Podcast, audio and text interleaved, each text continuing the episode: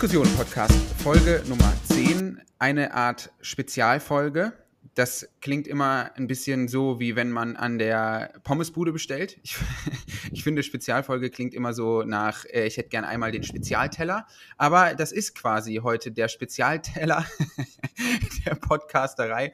Ich weiß nicht, wo ich mit dieser Anmoderation hin will, aber das ist auch nicht so schlimm. Denn ich habe mir sehr, sehr gute Unterstützung geholt. Vielleicht noch mal ganz kurz. Noah ist leider unpässlich diese Woche. Ähm, der ist aus privaten Gründen, setzt er mal eine Folge aus. Das sei ihm natürlich gegönnt. Ich war die ganze Woche sauer auf ihn. Mittlerweile habe ich mich aber beruhigt und habe mir ganz wunderbaren Ersatz geholt. Ich spreche tatsächlich mit äh, zwei Menschen von der politischen Initiative Klimamitbestimmung jetzt. Ich grüße euch, Tabea und Philipp. Hi. Hallo, vielen Dank, Hallo. dass wir da sein dürfen. Wollt ihr gerade euch mal ganz kurz vorstellen, am besten nacheinander Tabea. und in wenigen Worten sagen, was, die, was das für eine Initiative ist? So ganz, ganz grob angerissen, bevor wir richtig einsteigen. Ja, ähm, ich fange gerne mal an. Ich bin Tabea, ich bin 24 Jahre alt, habe Wirtschaftspsychologie im Bachelor studiert und mache gerade meinen Master in Business Administration an der Uni in Amsterdam und bin vor ungefähr einem halben Jahr zu der Initiative dazugestoßen, Klimabestimmung jetzt. Du hast es gerade schon gesagt. Und unser Kernziel ist es, dass wir gerne in Deutschland einen Bürgerinnenrat zur Klimapolitik hätten. Und da werden wir bestimmt gleich auch nochmal genauer drauf eingehen, aber erstmal würde ich an Philipp übergeben. Ja, danke. Genau. Ich bin Philipp und äh, auch einer der Mitinitiatoren der Klim Initiative Klimamitbestimmung jetzt. Äh, ich bin ursprünglich Physiker und engagiere mich jetzt seit einigen Jahren auch im Bereich äh, losbasierte Demokratie. Ähm, genau, und ich glaube, da werden wir jetzt noch gleich einiges zu erzählen. Deswegen dabei belassen Auf jeden Fall. Auf jeden Fall. Macht ihr das denn, ähm, das ist jetzt eine ganz naive Frage, vielleicht ist sie auch dumm, aber ist eure Arbeit für Klimamitbestimmung jetzt, ist das ein Hauptberuf oder ist das eine Nebentätigkeit? Nee, das ist tatsächlich äh, eine, eine Nebentätigkeit, ein Ehrenamt. Ähm, wir sind mhm. ungefähr 20 junge Menschen, wie wir uns bezeichnen, alle irgendwie zwischen, ich glaube, der jüngste ist 16 bis äh, Ende 20, Anfang 30. Ähm, mhm. Das heißt, die meisten von uns äh, noch in Schule, Ausbildung, Studium, eine jetzt äh, schon im Berufseinstieg, genau. Aber das, was wir hier machen, machen wir alles in unserer Freizeit und aus Überzeugung. Auch wenn es sich manchmal wie ein Hauptberuf anfühlt. Gerade. Ja, ist wahrscheinlich viel Arbeit, oder? Sehr viel Arbeit, ja. Ja, sehr viel kommunizieren, Absolut. sehr viel in großen Gruppen wahrscheinlich sprechen.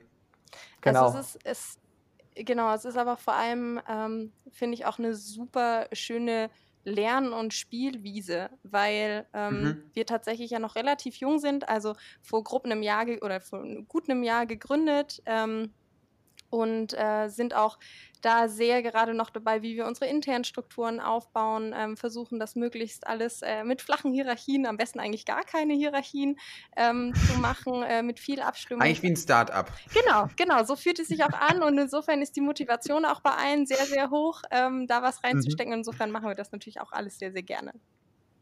Und tendiert man dann dazu, wenn, äh, das frage ich mich natürlich auch aus, einer, aus, aus der Perspektive eines freischaffenden Autors, äh, tendiert man bei solchen Sachen, die einem wirklich was bedeuten, also die auch natürlich mit so einem, so einem gewissen Gemütszustand einhergehen, tendiert man dann vielleicht auch dazu, sich zu überarbeiten, sich dazu übernehmen, das irgendwie gar nicht mehr ähm, ja von sich selber loslösen zu können, die Beschäftigung mit solchen Fragen?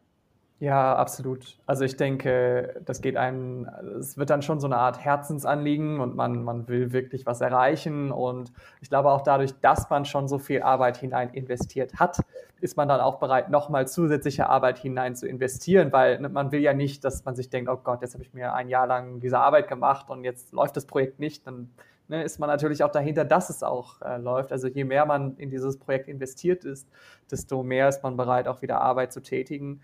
Ähm, und ja, es ist auch wirklich schwierig und man muss auch gut schauen, wie man sich strukturiert, wie man sich koordiniert, wenn diese Dinge auch eben ehrenamtlich gemacht werden. Wenn man eben nicht von den Leuten erwarten kann, dass sie, weiß nicht, von morgens neun bis abends äh, 17 Uhr am Arbeitsplatz sitzen und eigentlich für nichts anderes Zeit haben, sondern dass man das mal so eben schnell in so einer Fünf-Minuten-Pause reinquetschen muss.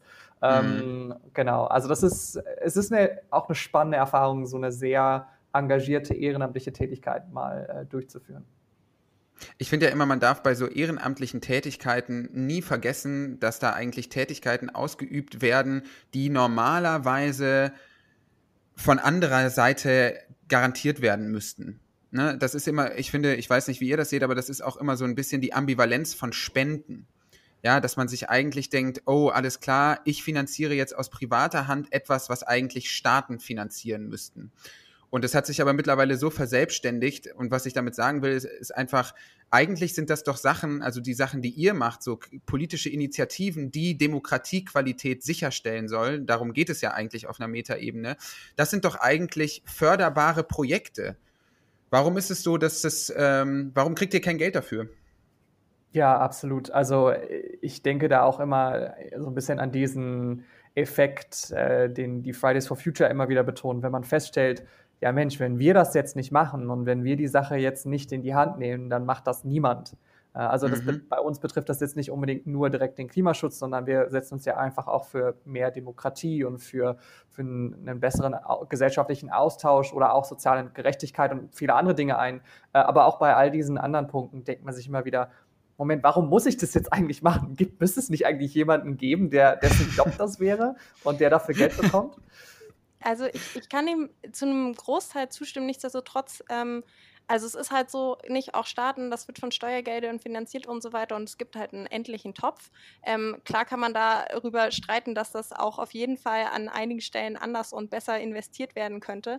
Ähm, ich finde es aber auch vollkommen in Ordnung, gerade wenn jetzt so eine noch relativ neue, junge, innovative Methode, die, wie, wie die, die wir ähm, pushen wollen, quasi auf unsere Gesellschaft stößt, dass es vollkommen in Ordnung ist, dass da ein paar ähm, Leute sind, die die halt schon kennen und jetzt erstmal überhaupt bekannt machen, nicht? Und dass das nicht von Anfang an überall gleich ähm, Fördergelder bekommen kann oder von Steuergeldern finanziert werden kann, finde ich nachvollziehbar. Wir würden uns natürlich freuen, äh, wenn das langfristig auch in, in Staatshände überge übergeben wird oder zumindest aus staatlichen Mitteln ähm, finanziert wird. Aber jetzt gerade finde ich es ehrlich gesagt auch noch in Ordnung und auch irgendwie schön, schön, wenn man was hat neben Studium oder neben dem Job, wo man sagt, hey, man steht für eine gute Sache ein und ähm, mhm. ja, kann sich da Auf jeden Fall.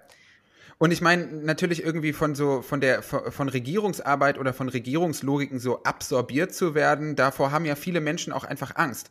Also ich sehe bei Twitter immer Luisa Neubauer, die so völlig ausrastet, wenn, wenn Fridays for Future jemand vorwirft, so, ja, ihr macht doch hier irgendwie Politik und so und ihr wollt doch hier einen Machtwechsel und einen Systemwechsel und so, wo sie dann immer nicht müde wird zu sagen, so, nein, wir wollen auf keinen Fall eine Partei gründen, wir wollen auf mhm. jeden Fall außerparlamentarische Opposition bleiben. Und ich erwische mich, und das könnt ihr dann gerne, das Argument könnt ihr dann gerne zerlegen, aber ich erwische mich zwischendurch auch dabei, wie ich mir denke, schade, ehrlich gesagt. Also schade, dass halt verschiedene Protestbewegungen eigentlich auch nicht den Wunsch entwickeln, zu sagen, ja, wir wollen eigentlich explizit parlamentarische Arbeit machen. Wir wollen das, wir haben da Bock drauf, wir haben auch Bock, irgendwie Teil von Regierungsarbeit zu sein. Und es ist bestimmt aber auch verständlich zu sagen, nee, wir wollen das eigentlich gerne so in dieser Beobachterrolle von außen schauen. Aber ich habe immer das Gefühl, da steckt so eine nachvollziehbare Angst dahinter, dann halt irgendwie auch so von diesem, ähm, von diesem Topos, äh, Establishment-Politik vereinnahmt zu werden, mhm. so, ne? Dann gehört man so dazu irgendwie. Wie seht ihr das? Also, ja. ist es irgendwie nachvollziehbar aus, äh, aus eurer Sicht, dass Fridays for Future dann auch versucht, da wirklich sich immer wieder auch so stark abzugrenzen? Oder gibt es bei euch auch manchmal den Wunsch, dass ihr sagt, hey Leute, all in, macht doch mal irgendwie, positioniert euch doch mal irgendwie auch innerhalb des Parlamentarismus? Tabea, du? Ja, ähm, also es ist eine spannende Frage. Ich kann das tatsächlich durchaus nachvollziehen, dass Fridays for Future da sagt, hey, wir wollen nicht irgendwie jetzt eine Partei gründen. Man kann ja auch durchaus den politischen Prozess beeinflussen, ohne dass man eine Partei ist. Sieht man ja gerade bei Fridays for Future oder auch bei dem, was mhm. wir jetzt gerade versuchen. Ähm, das Problem, wenn man halt eine Partei gründet, ist immer, dass man nicht nur an seinem Herzensthema quasi irgendwie arbeiten ähm, darf und das Ganze steuern kann, sondern natürlich auch erwartet wird zu Recht, ähm, dass man sich auch in anderen Themenbereichen auskennt. Gerade den Prozess Prozess, den ja die Grünen über die letzten 30, 40, 50 Jahre hingelegt haben, äh, von irgendwie einer kleinen Protestbewegung hin zu jetzt einer immer mehr ernstzunehmenden ähm, Partei, bis oder und auch Regierungspartei äh, bis hin zu, äh, ja, jetzt bei den Piraten, wo man vielleicht zwischendurch das Gefühl hatte, sie haben die Kurve nicht ganz hingekriegt, äh, da ein mhm. gesamtgesellschaftliches mhm. Programm aufzusetzen. Von daher finde ich das durchaus nachvollziehbar zu sagen, hey, wir haben jetzt ein Thema, das uns super wichtig ist ähm, und da stecken wir alle unsere Energie hin rein und all unsere Kraft und ähm, ja, ich sag mal, verschwenden nicht Ressourcen darin, generalistisch zu sein und versuchen, alles abzudecken. Ja. Mhm. ja. Und man darf ja und auch nicht wenn, vergessen, ja, bitte. Äh, parlamentarische Arbeit ja auch äh, eine ganz spezielle Arbeit ist, die vielleicht auch nicht jeder ausführen mhm. will und ausführen kann. Also ähm, mhm. von ich habe ein konkretes Anliegen, bei dem ich will, dass was passiert, ähm, hin zu ich setze mich aktiv ein, parlamentarische Arbeit zu machen, Gesetze zu schreiben, Wahlkämpfe zu führen und so weiter. Das ist ja schon nochmal ein weiter Sprung und weiter Schritt. Und ich finde es ehrlich gesagt fast falsch, dass man jetzt irgendwie erwartet, Leute müssen diesen bereit dazu sein, diesen Schritt zu gehen, um politisch mitwirken zu können. Genau, also auf gar keinen Fall. Ne? Mhm. Also ne, versteht mich bitte nicht falsch. Außerparlamentarische Opposition oder auch außerparlamentarische Politik generell ist total wichtig. Klar. Nur ähm, ich wünsche, was dahinter steckt, ist eigentlich quasi so ein bisschen der Wunsch von mir, dass halt sehr kluge Köpfe eben aus verschiedenen Protestbewegungen auch wirklich sich trauen, aktiv in die Politik zu gehen. Ich weiß, dass das sehr unbeliebt geworden ist, ähm, sich natürlich auch mal auf eine Partei äh, einzulassen. Ich bin ja auch Parteimitglied, zweifelndes Parteimitglied äh, und mir fällt das selber immer schwer, aber ich habe auch den Eindruck, dass vor allem junge Menschen gar nicht mehr so verstehen, ist ein bisschen arrogant formuliert, das meine ich nicht, aber von Parteiarbeit und von politischer oder von Parlamentarismus auch ein bisschen zu viel erwarten. So.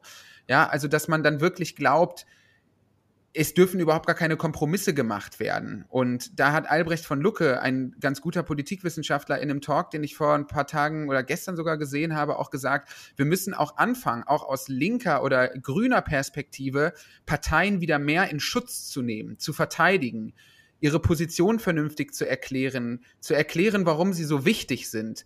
Mhm. Ähm, und das fand ich irgendwie auch sehr eindrücklich. So, also dass er auch gesagt hat, hey klar, natürlich müssen wir auch aus linker und grüner Perspektive zwischendurch äh, Leute verteidigen von der CDU, CSU, die irgendwie mega krass angegangen werden. So, wo, wo Parteimitglieder einfach den ganzen Hass von Menschen abbekommen. Und das kam mir schon sehr schlüssig vor, dass wir Parteien wieder als wirklich Fundament unseres Parlamentarismus begreifen, denn das ist ja so. Parteien sind irgendwie der verlängerte Arm der Bevölkerung. Jetzt kann man sich fragen, ist dieser Arm so intakt? Ja. Aber das ist dann, das ist dann ja irgendwie ähm, eine andere Frage, ja. Ja, ja. nee, also um es provokativ zu sagen, keine Parteien sind auch keine Lösung, nicht? Absolut, also total. Das äh, wollte ich damit sagen, ganz genau. Ich finde, das ist, wir haben ja irgendwie aus, das ist ja das Gute in Deutschland. Wir hatten ja quasi, es ist jetzt sehr zynisch gesprochen, nehmt es mir nicht übel, aber wir hatten ja unglaublich viel, wir mussten ja sehr viel Lehrgeld für unser Grundgesetz bezahlen. Ja. ja. Während andere Verfassungstexte ja unglaublich alt sind, ist unser Grundgesetz 70 oder so. Und das merkt man dann schon. Also, dass das halt auch irgendwie dass da sehr, sehr viele Fehler, historische Fehler schon eingearbeitet sind und die zentrale Rolle der Parteien, die ist nicht ohne Grund so festgeschrieben, wie sie ist. Ja. Mhm. Wobei, also ich finde den Punkt absolut richtig, dass man sich auch überlegen muss, wie kann man die Parteipolitik wiederbeleben, wie kann man die Parteien wiederbeleben. Ähm, einige Parteien sehen ja jetzt auch gerade äh, größere Zuwächse an, an neuen Mitgliedern, was sehr schön ist, ähm, äh, aber da könnte durchaus auch noch mehr passieren. Ähm, andererseits mhm. ist jetzt auch die Frage schon ein Stück weit, und das ist jetzt ja auch so ein bisschen das, was wir bei Klimamitbestimmung zentral ähm, in unserer Arbeit machen, ist, wie kann man das bestehende politische ähm, System ergänzen auf eine Art und mhm. Weise, mhm. die ja, der, der repräsentativen Demokratie etwas an die Seite stellt, was äh, die Meinung und die die Wünsche der Gesamtbevölkerung irgendwie mit berücksichtigt. Und äh, bei uns ist es eben diese Überlegung dieses Bürgerrats oder dieser mhm. losbasierten ähm, Demokratie, mit der wir uns sehr viel beschäftigen und von der wir vers Leute versuchen zu überzeugen und das, das Konzept zu vermitteln, zu erklären. Ähm, und ich glaube schon, dass wir auch solche Dinge mehr in Betracht ziehen sollten.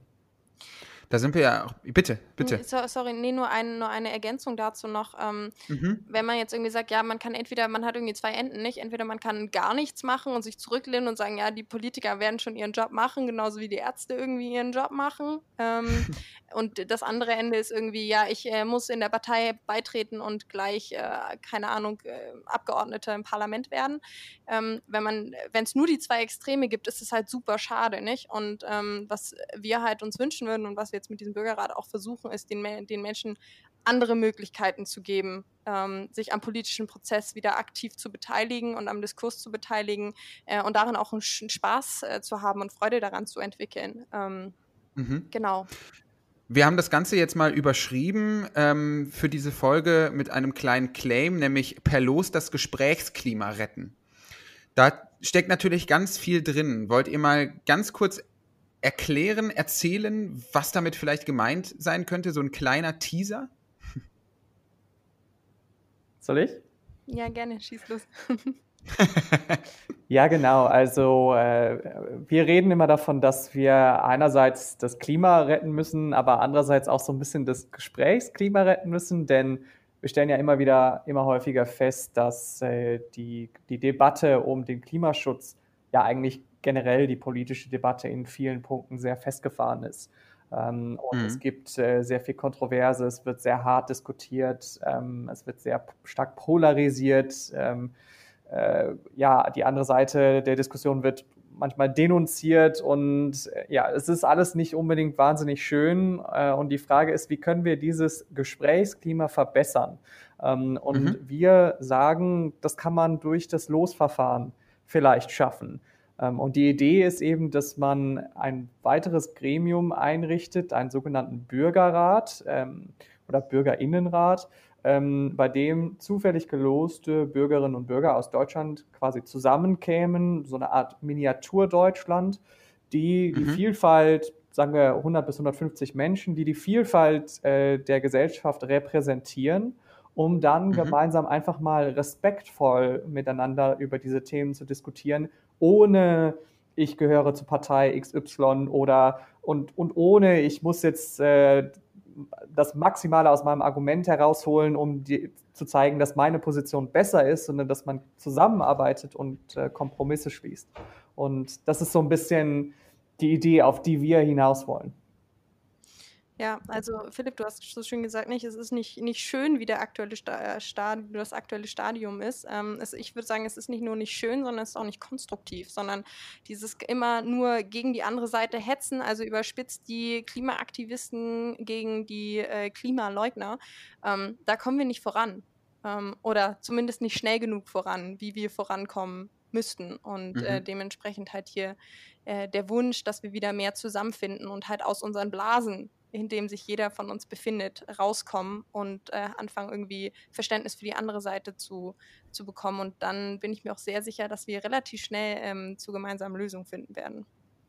Absolut. Ähm, und bevor wir da weiter drauf einsteigen, können wir ja vielleicht ganz kurz mal ein wenig ähm, analysieren, welche Gesellschaft ist es eigentlich, die wir versuchen, durch eben eine losbasierte Zusammensetzung von Bürgerinnenräten zu repräsentieren. Es gibt ja verschiedene Methoden und Analysewerkzeuge, um Gesellschaft zu erfassen. Und ich habe einen Tweet rausgesucht von Nils Marquardt. Ähm, und dieser Tweet besteht eigentlich daraus, dass ein äh, Teil eines Zeitungsartikels abfotografiert ist. Und dieser Zeitungsartikel ist in der FAZ erschienen und ist geschrieben von Andreas Reckwitz. Das ist Sozio der ist Soziologe und hat ein Buch geschrieben, das heißt Das Ende der Illusionen. Und ich möchte das ganz kurz vor vorlesen, weil es so, so gut dazu passt, was wir gerade oder was ihr gerade wertvollerweise hier reingegeben habt. Ich lese. Während die nivellierte Mittelstandsgesellschaft eine große gesellschaftliche Mischungsmaschine war, stehen die drei Klassen der postindustriellen Gesellschaft einander fremd gegenüber. Man wohnt in verschiedenen Regionen und städtischen Vierteln, schickt seine Kinder auf unterschiedliche Schulen. Häufig bleibt man auch in seinen persönlichen Beziehungen unter sich. Insgesamt wirkt hier ein gesellschaftlicher Paternoster-Effekt, der den Fahrstuhleffekt ablöst, den Ulrich Beck für die industrielle Moderne ausmachte. Im Fahrstuhl der Industriegesellschaft fuhren alle Schichten nach oben, wurden wohlhabender und konnten sich als Teil des Fortschritts empfinden. Im Paternoster der postindustriellen Gesellschaft hingegen fährt gleichzeitig eine Kabine nach oben, die andere nach unten. Dies bezieht sich nicht nur auf den sozialen, sondern auch und gerade auf den kulturellen Auf- und Abstieg. Die kosmopolitische Akadem Akademikerklasse mit ihrem hohen kulturellen Kapital feilt an ihrem gesellschaftlich vorbildlichen guten Leben und einer durchgreifenden Formung ihres Alltags als etwas Wertvollem und Einzigartigem. Die neue Unterklasse und die alte Mittelklasse befinden sich hingegen in der Kabine nach unten mehr und mehr out of step mit dem kulturellen Fortschritt. Hier findet eine Entwertung von Lebensstilen, Werten und Qualifikationen statt. In der neuen Unterklasse der drastische Wertverlust der Niedrigqualifizierten, in der alten Mittelklasse die subtile Entwertung des Sesshaften, Mittelmäßigen und Durchschnittlichen. Angesichts der Dynamik des Paternosters sind politische Konflikte nicht verwunderlich. Sie bilden nur die Spitze des Eisbergs für eine grundsätzliche Transformation der Sozial- und Wertestruktur, wie sie die Gesellschaft jenseits der industriellen Moderne charakterisiert.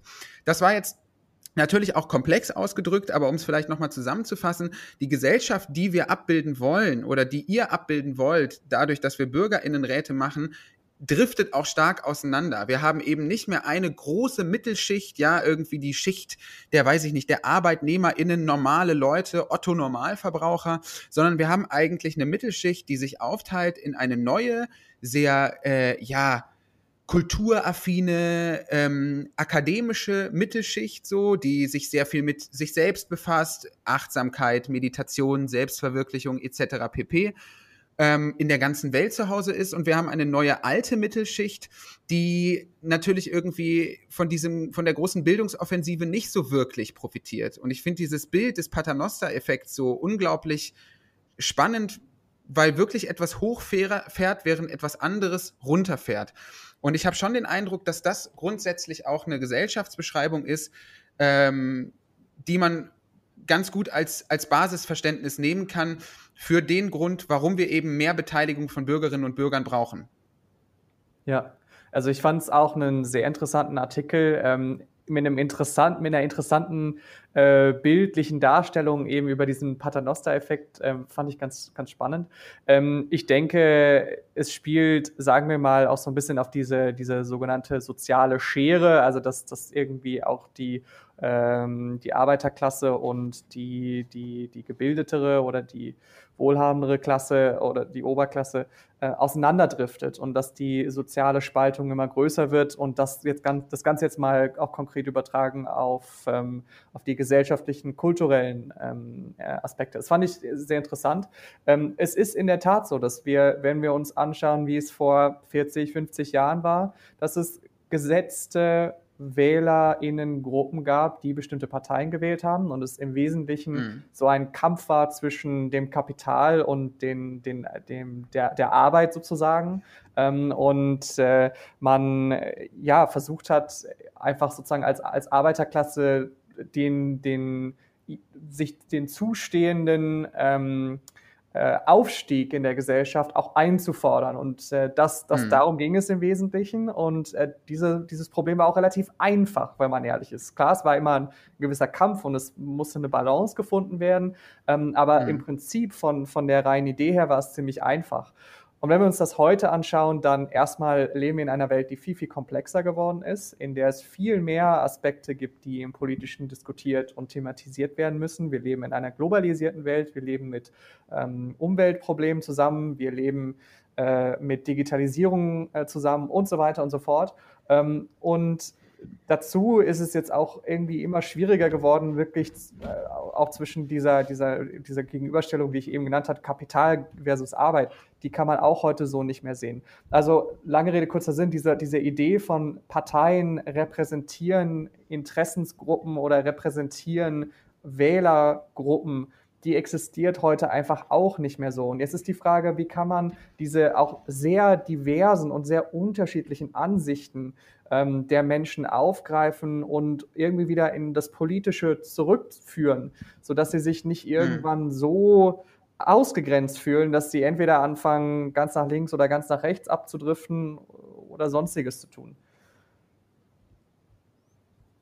Absolut. Also ja, bitte. Ich, sorry, ich bin noch, ich bin noch am Reflektieren, ähm, was, was diesen Artikel angeht, weil ich irgendwie merke, ähm, es gibt eine Seite in mir, die sich ganz sehr dagegen wehrt, dieses Bild, und an sich bin ich ein Fan von solchen ähm, bildlichen Darstellungen, aber dieses Bild von wegen die eine Hälfte oder wie viel auch immer geht nach oben und die andere geht nach unten. Ähm, ich fände es so, also ich fände es wirklich schade und das ist ja genau das, was wir verhindern wollen, eigentlich mit diesem wieder in Austausch kommen. Und ich habe so ein bisschen die Angst, wenn man das über solche Artikel und so weiter streut, dass es dann so ein bisschen eine self-fulfilling prophecy wird, nicht? Dass die Leute dann immer mehr denken, ja, okay, ich bin jetzt Teil der aufstrebenden oder Teil der abwärtsgehenden Klasse oder so. Und eigentlich möchte ich diese Bilder gar nicht mehr haben. Äh, für mich ist es eher dieses, wir leben alle in unseren einzelnen Blasen. Und das hat jetzt gar nichts nur mit Reichtum zu tun, sondern äh, ja, mit ganz, ganz unterschiedlichen Themen. Ähm, die einen sind irgendwie, ich natürlich auch selbst in meiner Ökoblase irgendwie viel unterwegs.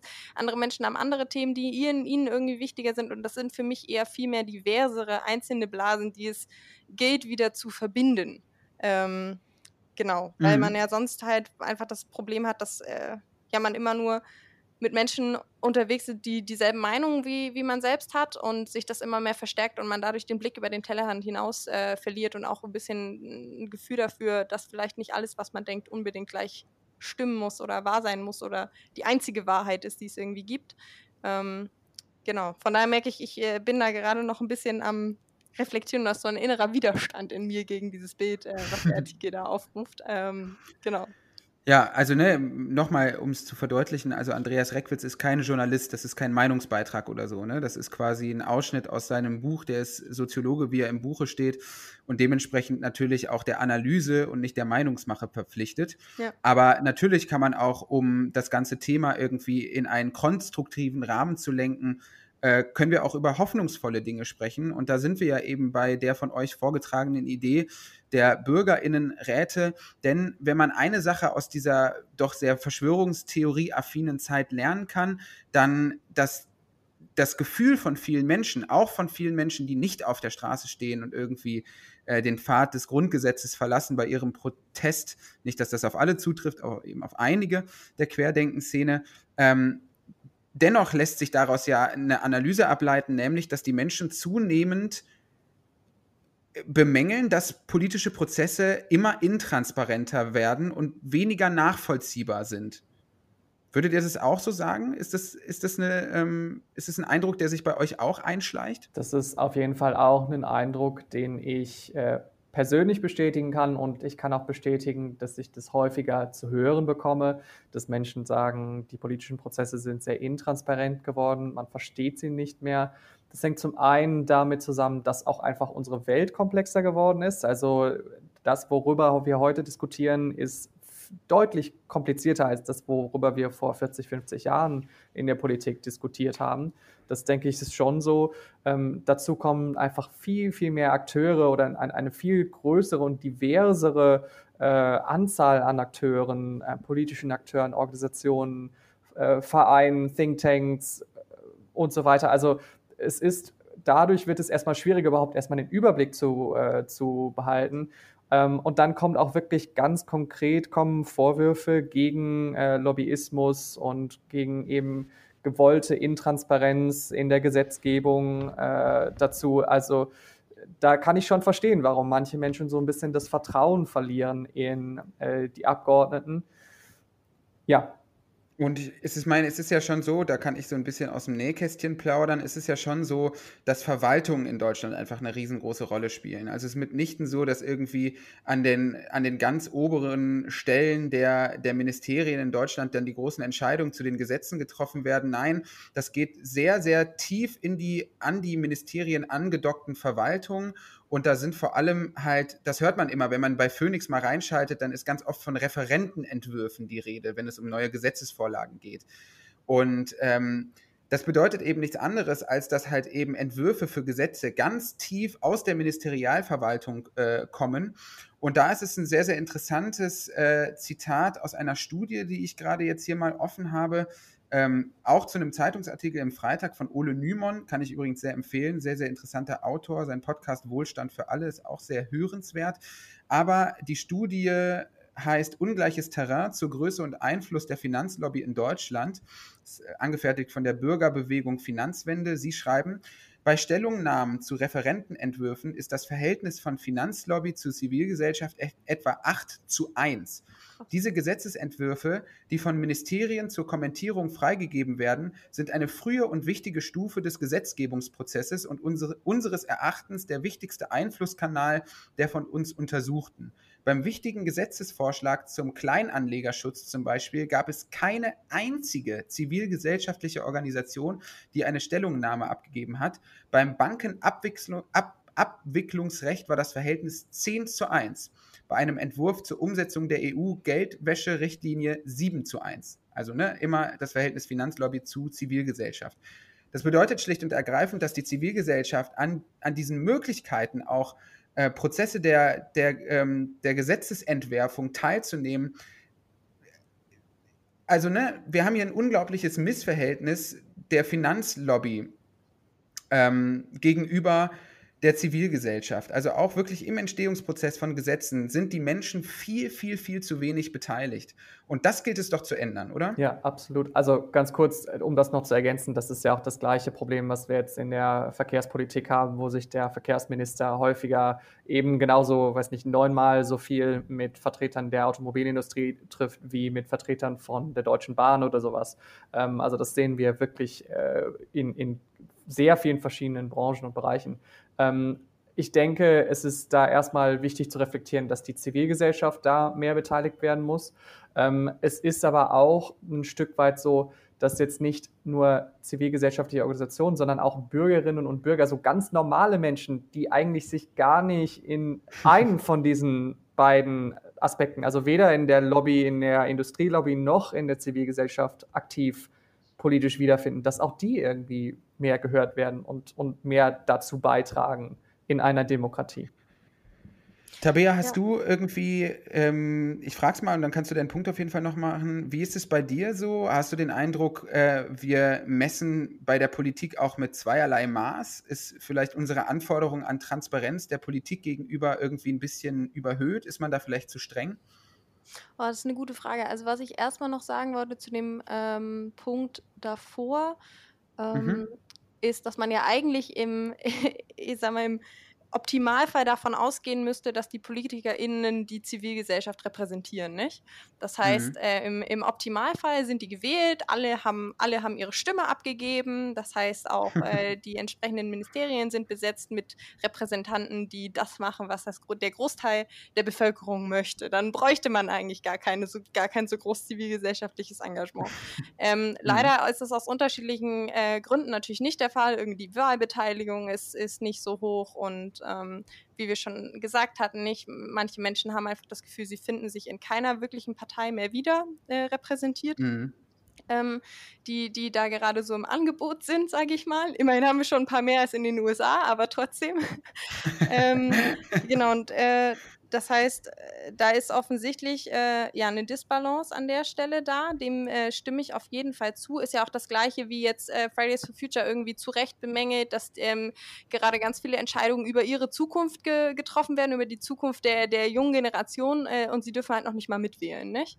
Ähm, mhm. Klar, ich kann auch die ganzen anderen Gegengründe verstehen, dass man irgendwie sagt, ja, hey, in dem Alter ist man irgendwie noch besonders beeinflussbar und ähm, wo setzt man die Altersgrenze? Und das ist eine super heikle Frage, ähm, aber ich kann äh, die Empörung an der einen oder anderen Stelle auf jeden Fall nachvollziehen. Ähm, das dritte Problem, was ich irgendwie sehe, oder was heißt das dritte nicht, das äh, mit Fridays for Future war ja ein Beispiel, aber ein Problem, was ich sehe, ist halt die Politikverdrossenheit und dass sich ganz viele Menschen halt auch nicht engagieren. Also es kann natürlich sein, mhm. dass gerade ähm, das, das Beispiel mit der Finanzlobby, was du hattest, dass es da einfach kein zivilgesellschaftliches Bündnis gab, keine Initiative, die jetzt gesagt hat, hey, äh, mir ist es aber wichtig, dass das anders läuft.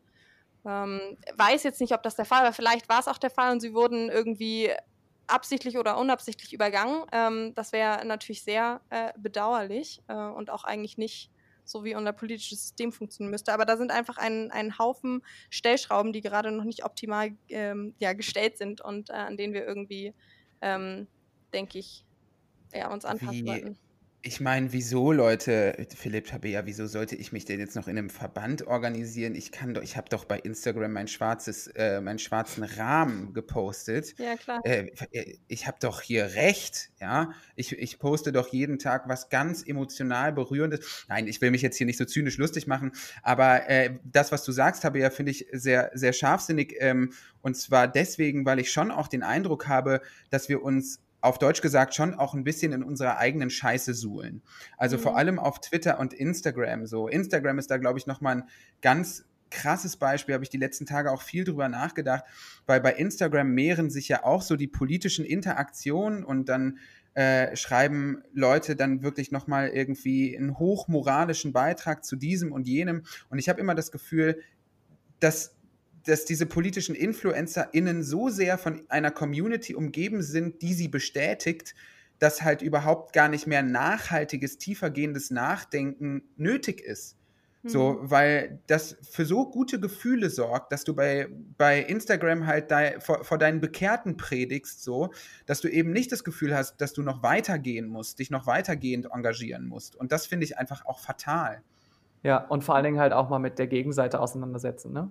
Also, Absolut. wenn dann so ein Influencer sich da hinstellt und im Wesentlichen seine Bestätigung daraus zieht, dass andere Menschen, da, anderen Menschen das gefällt, äh, schön und gut. Aber was, um jetzt in einer Demokratie lösungsorientierte Kompromisse zu finden, dafür muss man mit der anderen Seite, Seite reden und dafür muss man verstehen, was sind denn die Probleme von der anderen Seite? Ich meine, generell, ich, ich komme jetzt auch gerade nochmal auf diese ganze Klimadebatte zu sprechen.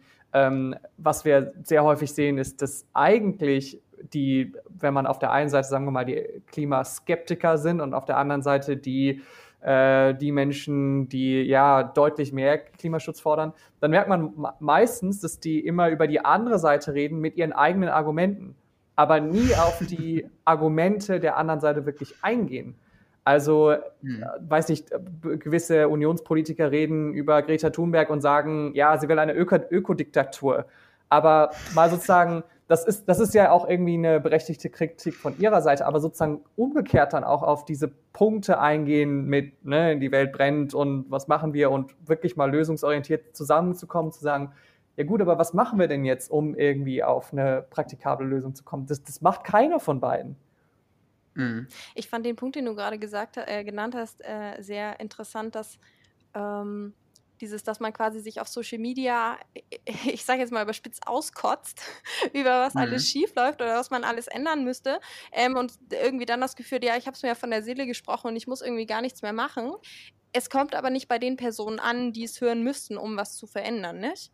Ähm, und ja. ich weiß, ich habe ich hab keine Zahlen, keine Ahnung, aber ich fände es mal interessant zu gucken, jetzt von den Briefen, die die Ministerien bekommen oder die ganzen Diskussionspodien, Podiensdiskussionen und so weiter und so fort, die die PolitikerInnen machen auf ihren äh, Wahltourneen und so, ähm, wie viel davon ältere Menschen sind, die einfach mhm. das gewohnt sind, dass man da in der, an, über diese Wege in den politischen Diskurs sich einbindet und seine Meinung einbringt und wie viel davon jüngere Menschen sind. Und ich würde fast vermuten, dass dort nicht sehr viele junge Menschen sind. Ähm, und, ja, absolut. Äh, das finde ich tatsächlich äh, fatal. Ich habe da tatsächlich in der Form, in der, in der Ausprägung noch gar nicht drüber nachgedacht. Ähm, aber das ist natürlich auch was, was ähm, so sehr Social Media vielleicht auch die eine oder andere Sache einfacher macht, ähm, äh, vielleicht doch ein, ein negatives, negativer Aspekt ist der, der ganzen Geschichte.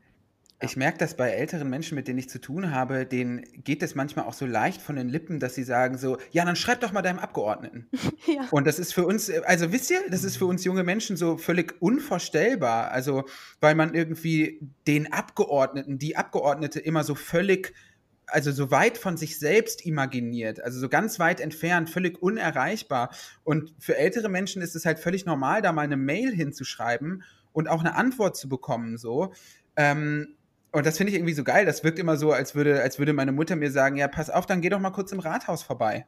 Ja, ja, ich, ich weiß, mein Papa hat früher mir erzählt, ähm, wenn irgendwas, äh, wenn er irgendwo, keine Ahnung, bei der Bank hat nicht was nicht funktioniert oder wie auch immer. Und wenn, wenn er wirklich alles versucht hat und nicht vorangekommen ist und die Leute ihn wirklich immer noch nicht verstehen wollten, hat er halt meinen wirklich noch postalisch eingeschriebenen Brief an den Vorstand geschickt. Und ja. ähm, das hat eigentlich immer funktioniert. dann ja. wurde das Problem ja. auch erhört und dann war das Ganze auch gelöst. Und äh, ja, da, davor hätte ich einen ziemlichen Respekt. Also jetzt gerade auch mit der ganzen, mit dem ganzen Engagement, was wir gerade betreiben, ähm, an welche Menschen ich gerade E-Mail schreibe, das hätte ich eigentlich von mir aus sonst nicht gemacht. Ähm, ja. Politische Initiativen bei Yelp bewerten. Nein, nein, das ist natürlich Quatsch. Wollt ihr vielleicht noch mal ganz kurz ein wenig was zu diesem Losverfahren sagen? Weil meine naive Frage an euch ist dann, was ist denn, wenn die Leute nicht wollen? Also was ist denn, wenn jemand, wenn, wenn wir quasi sagen, okay, wir losen jetzt jemanden ganz explizit mit Migrationshintergrund in diesen Bürgerinnenrat? Was ist, wenn der absagt? Geht der Platz dann, ähm, an, an wen geht der Platz dann weiter? Also wie, wie, wie setzt man den dann wirklich auch repräsentativ zusammen mit diesem Losverfahren? Ja, Tabea, soll ich? Ja, ich glaube, das ist eine Frage, die du deutlich besser beantworten kannst als ich als Fachmann, der das quasi schon selbst gemacht hat. Genau, also diese Frage bekommen wir dann ganz häufig. Ja, wie genau funktioniert dieses Losverfahren und wie stellt man denn sicher, dass da auch wirklich dann zufällig geloste Leute drin sitzen? Ganz kurz, das Verfahren, was man normalerweise macht, ist, man ähm, entweder über te äh, zufällige Telefonanrufe, also man wählt wirklich zufällige Telefonnummern und ruft Menschen an, ähm, oder durch zufällige Adressen an, aus, dem, aus dem Melderegister, an die man einen Brief verschickt, lädt man erstmal Leute ein, ob sie denn teilnehmen wollen. Und dann im zweiten mhm. Schritt melden sich dann bestimmte Leute davon. Nicht alle melden sich, manche sagen, nee, habe ich keine Zeit für, habe ich keine Lust drauf. Meistens, wenn es ein Brief ist, landet er einfach direkt auf Ablage P. Ähm, aber es gibt halt immer ein paar Leute, die dann sagen, okay, habe ich Interesse, fände ich gut, würde ich gerne machen. Ähm, mhm. Und von den Leuten, die sich dann zurückmelden, macht man nochmal eine zweite Zufallsauswahl, um dann sicherzustellen, okay, wir haben genauso viele Männer wie Frauen. Meistens gibt es eine etwas höhere Rückmeldung, äh, Rücklauf von, von Männern als von Frauen, äh, etwas höheren Rücklauf von äh, Leuten, die älteren Alters sind und deswegen vielleicht Rentner sind oder Rentnerinnen und deswegen mehr Zeit haben, etc. etc. Ne? Und das gleicht man dann einfach mhm. in einem mhm. zweiten Schritt aus und hat dann letztendlich eine, eine Probe aus Menschen, die zufällig angeschrieben wurden, aber mhm. gleichzeitig mhm. auch irgendwie gewisse, in gewissen Charakteristika die Gesellschaft repräsentieren. Ähm, das erstmal, mhm. ne, so läuft das Losverfahren ab, eigentlich weltweit, äh, in fast allen Beispielen, die bisher so durchgeführt äh, wurden, hat man das ungefähr so gemacht. Ähm, Natürlich mhm. kann man jetzt sagen, okay, halt, äh, wenn sich da Leute jetzt sozusagen nicht dazu verpflichten müssen, daran teilzunehmen, ja, dann werden sich ja nur wieder die daran beteiligen, die von vornherein sich mehr beteiligt hätten. Ähm, das mhm. stimmt zu einem gewissen Teil vielleicht schon, aber der, der sogenannte Self-Selection Bias, über den man dann redet, der ist deutlich geringer als bei allen anderen Formen der politischen Beteiligung. Und das liegt daran, mhm. dass man von vornherein Menschen angeschrieben hat oder Menschen explizit aufgefordert hat, hey, mhm. du, du sollst mitmachen und wir wollen dich mhm. jetzt dabei haben. Und es gibt super viele. Das ist dann auch noch so ein geiler Briefkopf auf dem Brief. So. Genau, also es gibt super viele Anekdoten von Menschen, die dann eine Einladung von ihrem Parlament bekommen haben, weiß nicht, in Großbritannien, in Frankreich, in Deutschland. Erzähl mal. Also äh, es gibt dann jetzt, vor kurzem gab es ein Projekt in Deutschland, das war der Bürgerrat Demokratie. Jetzt gerade läuft ein weiteres mhm. Projekt, ähm, auch ein Bürgerrat zur Rolle Deutschlands in der Welt, ähm, wo dann zum Beispiel der Bundespräsident, äh, Entschuldigung, der, ähm, äh, der Bundestagspräsident einlädt. Ähm, mhm. Und dann bekommt man eben einen Brief und dann steht da zum Beispiel die Einladung vom Bundestagspräsidenten drunter. Oder in einem Projekt, mhm. in dem ich mitgearbeitet habe mit dem britischen Parlament, hat das britische Parlament eingeladen. Und viele mhm. der Bürgerinnen und Bürger, die diese Einladung erhalten, denken sich erstmal, oh, oh, okay, warum sollte ich eingeladen werden? Die Politik ja. beteiligt Leute wie mich normalerweise nicht. Mhm. Und das ist eben sehr wichtig, dass wir genau diese Menschen mehr erreichen und mehr einbeziehen. Ja, es ist wie so ein Sechser im Lotto, nicht? Genau, ja. Ah, weiß ich nicht, ob ich mich. Hm. ja, aber ihr habt natürlich völlig recht, ja. Dieser Gemütszustand ist ganz, ganz wichtig. Und ich würde mich auch total freuen. Also ich würde mich vor allem über so einen Anruf freuen. Ich weiß gar nicht, wie ich reagieren würde. Ich habe gerade versucht, mich da, da so rein zu, zu denken, wie ich reagieren würde, wenn ich angerufen wurde. Philipp, hast du schon mal selber jemanden so angerufen? Bei der Sortition Foundation, bei der ich auch im Vorstand bin, die das jetzt in verschiedenen Ländern dieses Verfahren durchgeführt hat, machen wir das auch so und rufen dann manchmal auch tatsächlich Leute direkt an. Ähm, das outsourcen wir natürlich an bestimmte Menschen, die das sozusagen 24-7 sich nur damit beschäftigen. Deswegen, äh, ich habe das jetzt persönlich so nicht gemacht. Ähm, wir mhm. Sammeln aber sehr, sehr viele Geschichten und Anekdoten und so weiter von Menschen, die daran teilgenommen haben. Es gibt viele Beispiele von Leuten, die werden angerufen, die denken sich, okay, ich wurde jetzt gerade angerufen, um zum Beispiel jetzt in Frankreich, um, dass der, um den Präsidenten im Klimaschutz zu beraten. Das, das kann ja nur mhm. Quatsch sein. Warum sollte, warum ich? Yeah. Und dann erstmal das ignorieren ja. und dann wird man nochmal angerufen. Und dann ignoriert man das nochmal, bis man es dann im Fernsehen sieht und sagt, okay, das ist tatsächlich so. Da gibt es so einen Rat und da sitzen normale Menschen drin und die beraten den Präsidenten zum Klimaschutz und ich wurde eingeladen okay, das und dann tatsächlich aufspringen im letzten Moment sagen, hey, hey Moment, ich glaube, ich finde es doch interessant und ich glaube jetzt doch dran. ähm, also da gibt es viele solche Anekdoten. Ich meine, wenn man halt irgendwie aus dem Blauen heraus angerufen wird auf seinem Privathandy, dann sind das ja auch meistens Leute, die einem irgendwas andrehen wollen. Ja, dann ruft Klar. einen nochmal Sky an und dreht einem noch. Klar ist man dann irgendwie skeptisch, dass man sich fragt, ja, was kostet das dann ab dem 13. Monat und so, ja. ja.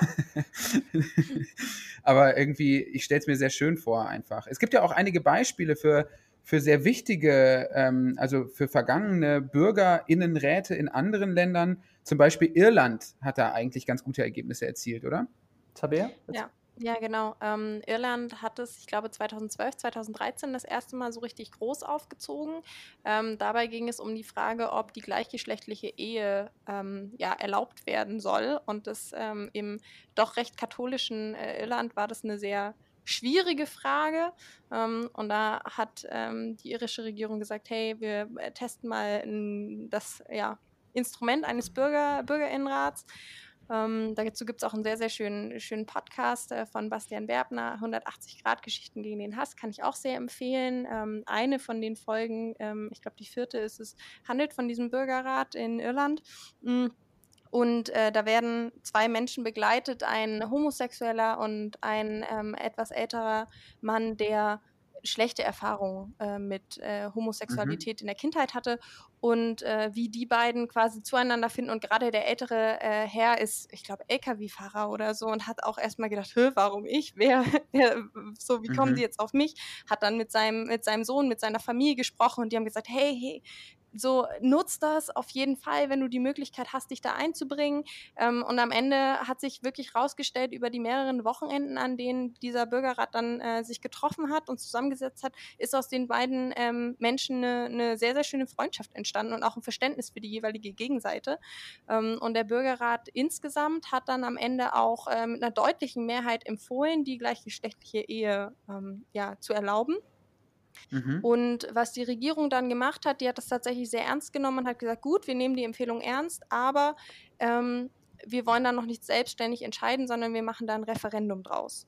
Ähm, das mhm. heißt, am Ende haben tatsächlich nochmal alle Menschen in Irland abgestimmt und auch da kam eine, nicht so eine ganz krasse Mehrheit, aber auch immer noch eine deutliche Mehrheit raus, die dann sich für die gleichgeschlechtliche Ehe ähm, ja, ausgesprochen hat was auch dadurch ermöglicht worden ist, dass dieser Bürgerrat und die ganzen Diskussionen und die ganzen Experten, die dort gesprochen haben, dass diese ganzen Vorträge aufgezeichnet worden sind und öffentlich ausgestrahlt mhm. worden sind. Das heißt, mhm. jeder konnte eigentlich an dem Diskurs, an der Debatte teilnehmen und sich die Vor- und Nachteile auch anhören.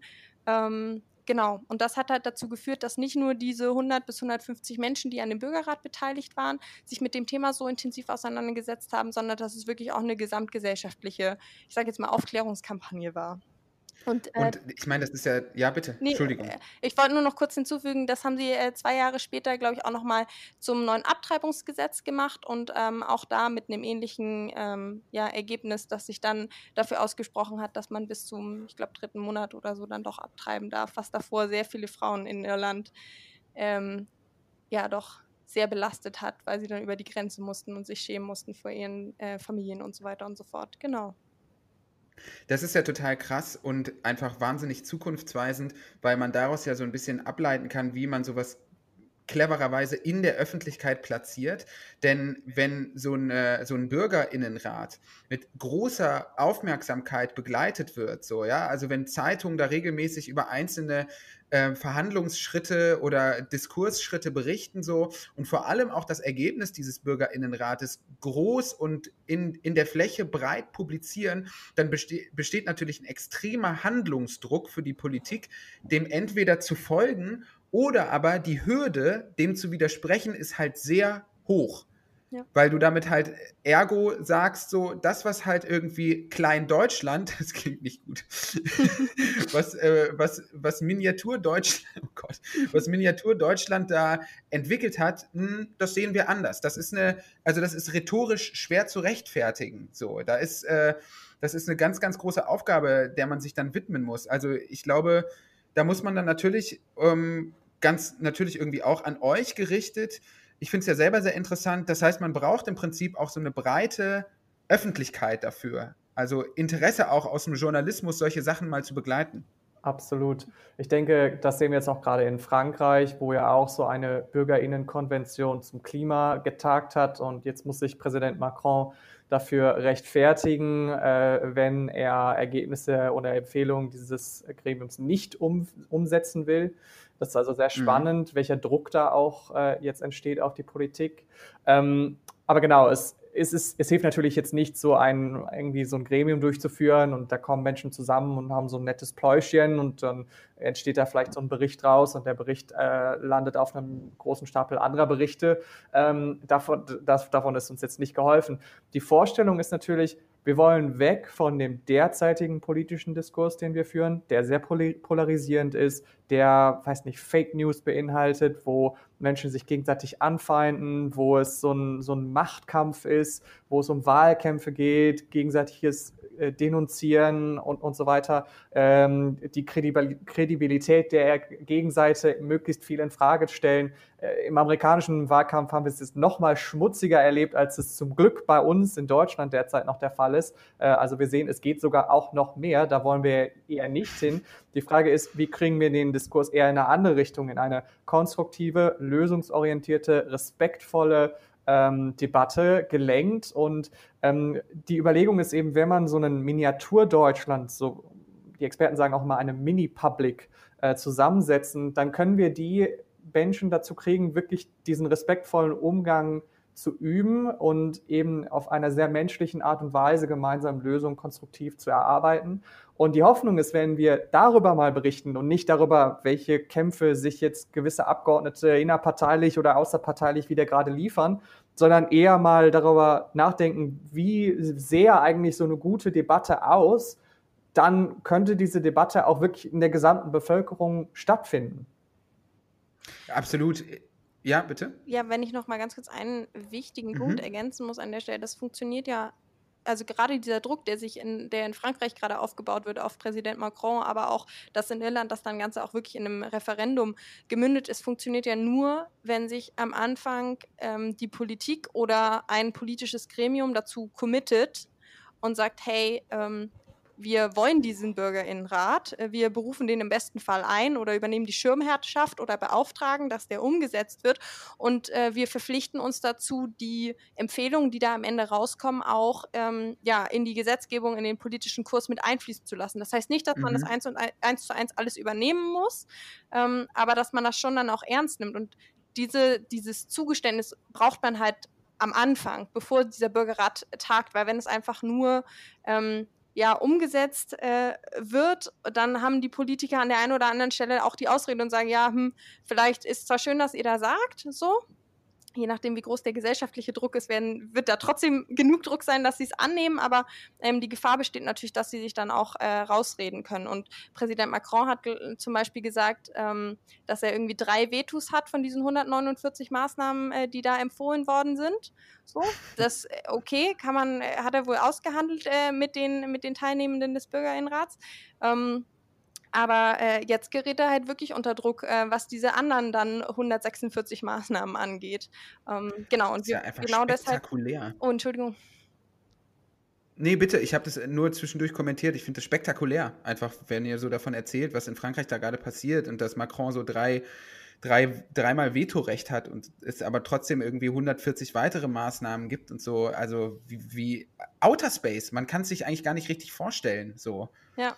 Nee, auf, auf jeden Fall. Und genau da wollen wir ja hin hier in Deutschland. Und äh, das, da mhm. setzt ja auch äh, die Initiative Klimamitbestimmung jetzt an, dass wir jetzt sagen, hey, ähm, wir wollen diese, diese politische Mandat auch äh, hier in Deutschland haben. Wir wollen, dass äh, der Bundestag, dass die Bundesregierung ähm, diesen ähm, Bürgerinnenrat zur Klimapolitik hier in Deutschland einberuft. Und genau dafür haben wir auch die Petition gestartet. Vielleicht ist das jetzt ein ganz guter Moment, da auch nochmal ganz kurz drauf einzugehen.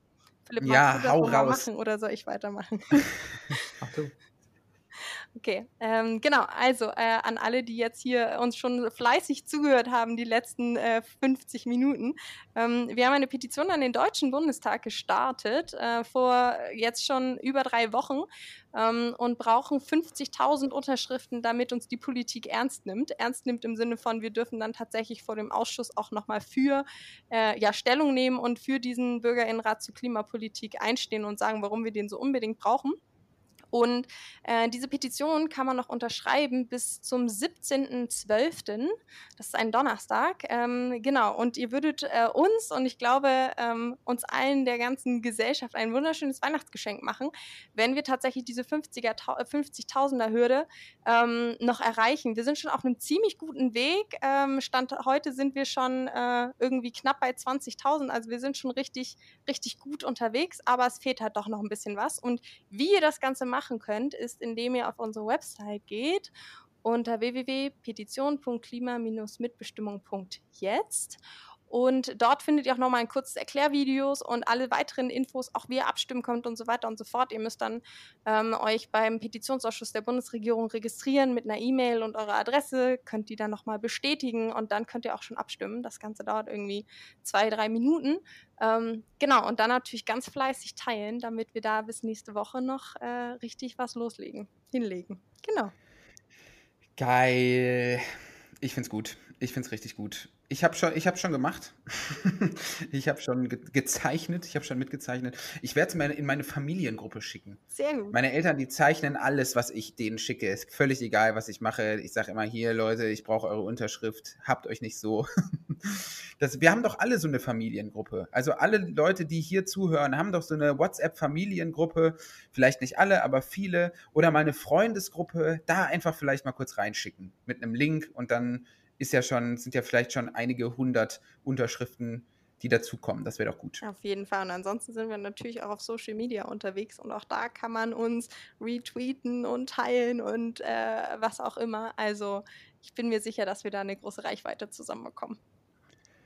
Voll und ganz. Das klang jetzt vielleicht schon ein bisschen so, als wäre diese Folge jetzt schon vorbei, aber wenn ihr beiden noch Bock und Zeit habt, können wir gerne noch ein bisschen weiterreden. Auf jeden Fall. Absolut. Sehr, sehr gerne. Nice. Meine, Denn willst, ihr habt es eben schon. Einen Punkt nochmal. Ja, bitte. Noch mal. Also gerne. Was jetzt in Frankreich auch sehr interessant war, war eben zu sehen, wie sich die ganze Debatte plötzlich ganz anders gestaltet aufgrund dieses Bürgerrats ähm, oder dieser Bürgerkonvention. Mhm. Vielleicht nochmal ganz kurz als Hintergrund. Ähm, Macron wollte härtere Klimaschutzmaßnahmen einführen, wollte vor allen Dingen den CO2-Preis mhm. einführen, der letztendlich sich auch, oder Benzinpreis einführen, der sich auf äh, die ja, die Benzinkosten für die Bürgerinnen und Bürger in Frankreich sehr stark ausgewirkt hat. Und darauf sind ja dann die, die Gelbwesten, die Gilets jaunes, äh, auf die Straße gegangen und haben demonstriert. So, und eine, eine Möglichkeit, um dieses Problem dann wieder aufzulösen, war eben diese Bürgerkonvention zum Klima, wo er gesagt hat, na gut, okay, dieses Problem ist mir viel zu heiß und ich weiß gar nicht, was ich machen soll. Alle sind unzufrieden mit mir. Äh, und auch, auch Leute gehen auf die Straße zusammen, ah. die völlig unterschiedlicher Meinung sind, aber alle sind sich einig, dass sie unzufrieden sind dann lass uns doch mal irgendwie anders zusammenkommen und eine andere Art von Diskurs führen. Und was ist, was diese Konvention eben natürlich nicht perfekt und es gibt immer noch, es ist, das Prinzip steht natürlich noch in den Kinderschuhen, aber was dieses Prinzip eben geschafft hat, ist einfach eine bessere Gesprächskultur zu schaffen. Ähm, es war dann so, dass äh, jeweils äh, ein Mensch aus irgendwie einer Region in, in Frankreich in diese, diese Konvention äh, hineingelost wurde Und äh, dann wurde zu Hause dann in, in den regionalen Zeitungen immer berichtet, hier, das ist unser Repräsentant, der jetzt zufällig gelost wurde in dieses Gremium. Äh, und die Leute konnten das dann verfolgen und sich damit identifizieren Geil. und verstehen, okay, jemand wie uns, äh, jemand wie wir, jemand, der wie uns aus dieser Region kommt, der uns repräsentiert, sitzt jetzt da und führt für uns diese Gespräche, kam dann zurück, hat dann in der Zeitung darüber berichtet, was er oder sie über den Klimaschutz gelernt hat und, und hat dadurch die Debatte in eine ganz andere Richtung gelenkt als diese, diese, ja, diese Show von den gewählten Politikern, die man sonst immer so sieht. Ja. Ja, und jetzt hier noch so drei Kanzlerduelle und wer wird der neue CDU-Vorsitzende und diese ganzen irrelevanten Fragen, wenn man mal ganz ehrlich ist. Ich finde es total spannend, weil ich habe ja so ein bisschen diesen französischen Hintergrund. Man hört es oder man kann es erraten, wenn man meinen Namen hört. Äh, und ich bin da auch ganz, ganz lange Zeit meines Lebens gewesen in einem kleinen Dorf, das sich nennt Symen. Und ich rede da von 2.000 bis 3.000 EinwohnerInnen. Und wenn ich mir dann so quasi vorstelle, dass halt irgendwie jemand aus der Region dann gesandt wird. So, ich kann es mir richtig vorstellen, wie die ganzen Leute wirklich in die Stadthalle kommen und dann irgendwie ihn darauf vorbereiten, so, ja, oder danach sich das anhören, was er zu berichten hat oder sie zu berichten hat. Also ich habe das so ganz plastisch vor Augen. Wie, was für eine schöne Vorstellung eigentlich. Fast fast anachronistisch halt für diese Zeit, in der es so viel darum geht, zu agitieren irgendwie. Ja. Es ist ja, es ist fast, fast schon unwirklich. Nee, total. Es bringt halt auch wirklich wieder Gesellschaften zusammen und halt nicht nur diese, diese 100 bis 150 Menschen, die an diesem Bürgerrat dann halt teilnehmen, sondern halt gerade, wie du gesagt hast, die Umfelder auch, weil jeder irgendwie das Gefühl hat, hey, ich kenne jemanden, der sitzt da in diesem Bürgerinnenrat und er kann da wirklich seine Meinung oder ihre Meinung mit einbringen und ähm, dann äh, habe ich quasi den direkten Draht, da auch meine Gedanken mit reinzubringen und deswegen ist es ja auch ähm, bewusst, also dauert auch einfach längere Zeit, aber es sind ja bewusst mehrere Wochenenden auch immer mit ein bisschen Zeit dazwischen. Nicht normalerweise alles, was ich bisher gehört habe, ist immer irgendwie ein Monat Zeit zwischen den ganzen Treffen.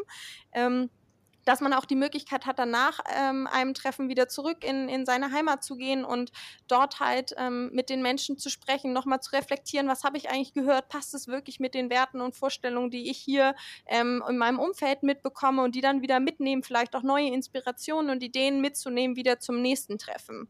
Ähm, das ist so ein äh, ja, mehrstufiger Prozess, ist immer im Wechsel ähm, und das finde ich super schön, die Vorstellung, ja. Total. Und ich meine, die Menschen, die dann wirklich an einem Bürgerinnenrat beteiligt sind, sind ja auch nicht alleine. Es gibt ja meistens äh, irgendwie ein Expertengremium, was ihnen zur Seite gestellt wird, oder? Genau, also wenn ein solcher Bürgerrat durchgeführt wird, dann stellt man dem auch in der Regel ein solches Kuratorium aus äh, anerkannten Wissenschaftlerinnen und Wissenschaftlern äh, zur Seite. Und man kann sich das zum Beispiel auch mal bei den Bürgerräten oder Citizens Assemblies äh, anschauen, die bisher so gelaufen sind. Ähm, der in äh, Großbritannien mit dem äh, britischen Parlament, der ähm, unter der Schirmherrschaft von äh, Macron in Frankreich. Ähm, da kann man dann auch auf der Website genau einsehen, was das für ähm, äh, Wissenschaftlerinnen und Wissenschaftler sind. Das sind teilweise äh, führende Autoren der ähm, vom IPCC, ähm, International Panel Climate Change, ähm, die, dem, dem 2018 Bericht äh, sind da mit dabei und beraten quasi mit. Ähm, man sagt immer äh, Experts on tap und not Experts on top, also dass die Experten wirklich da sind, um zu helfen, aber jetzt nicht da sind, um irgendwas zu diktieren. Ähm, es gibt auch Beispiele, wo Bürgerinnen und Bürger dann gesagt haben, so ne, super, dass wir die hier haben, aber ihr, äh, das, was ihr jetzt hier wollt, dass wir in den Bericht reinschreiben, das schreiben wir da nicht rein, weil da sind wir nicht mit einverstanden. Ähm, also es ist auch ein sehr ausgewogenes Verhältnis dann zwischen den, äh, mhm. den Expertinnen und Experten und den Bürgerinnen und Bürgern auf der anderen Seite.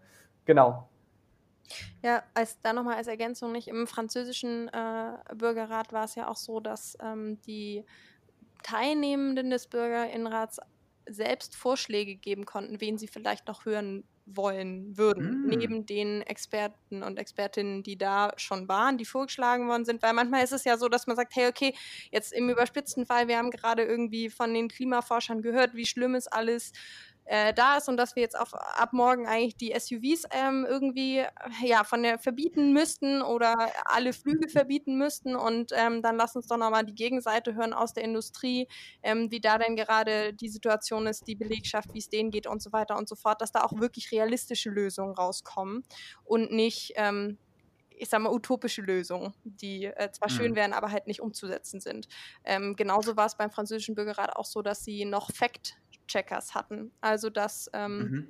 Und äh, Philipp, korrigiere mich, vielleicht war das bei dem, äh, dem, britischen auch so, aber beim französischen weiß ich es, dass es halt extra Leute gab, die dann auf Anfrage der Teilnehmenden des Bürgerinnenrats äh, quasi nochmal extra nachgeguckt haben, stimmen die Zahlen, die uns die ExpertInnen da gerade gesagt haben, wie ist es denn da und da finden wir da noch zuverlässige andere Quellen, die das bestätigen ähm, oder was sind vielleicht auch andere Meinungen, die denen quasi dann zuarbeiten, damit ähm, ja, sie wirklich am Ende äh, das beste Wissen haben, um, um ja, Empfehlungen auszuarbeiten. Zudem muss man ähm, sagen, dass es auch ja, die sinnvolle äh, Methode gibt, dass man sich halt aufteilt in, in unterschiedliche Untergruppen dann. Dass nicht die 150 ähm, BürgerInnen gleichzeitig miteinander diskutieren, sondern dass man sagt, dann gibt es ein, eine Gruppe, die kümmert sich um das Thema Mobilität verstärkt, eine Gruppe, die ähm, beschäftigt sich hauptsächlich mit dem Thema Ernährung, eine dritte, die sich mit der Energiewirtschaft beschäftigt und so weiter und so fort. Ja. Mhm. Ja, und ich meine, es, es wäre wär ja für Wissenschaftlerinnen und Wissenschaftler total entspannt, wenn sie mal nicht mehr Politik machen müssten. also ich habe immer so den Eindruck bei so Leuten wie Christian Drosten, irgendwann rastet der da mal bei Twitter aus, weil er so denkt, so, Leute, ich erkläre euch das hier seit einem halben Jahr. So. Ich erkläre euch das seit einem halben Jahr. Ja, okay. Wenn ihr das nicht irgendwie, wenn ihr unsere Erkenntnisse, unsere wissenschaftlichen Erkenntnisse nicht einbezieht in eure politische Forderung, ähm, dann muss ich natürlich selber hier irgendwie mal einen raushauen und so. Und das ist doch eigentlich schade, weil das hatten wir so ein bisschen im Vorgespräch, Philipp, du ja beispielsweise auch als Physiker gesagt hast, naja, eigentlich soll Wissenschaft natürlich halt Fakten liefern und dann brauchen wir aber von der Politik die Leitplanken. Ja.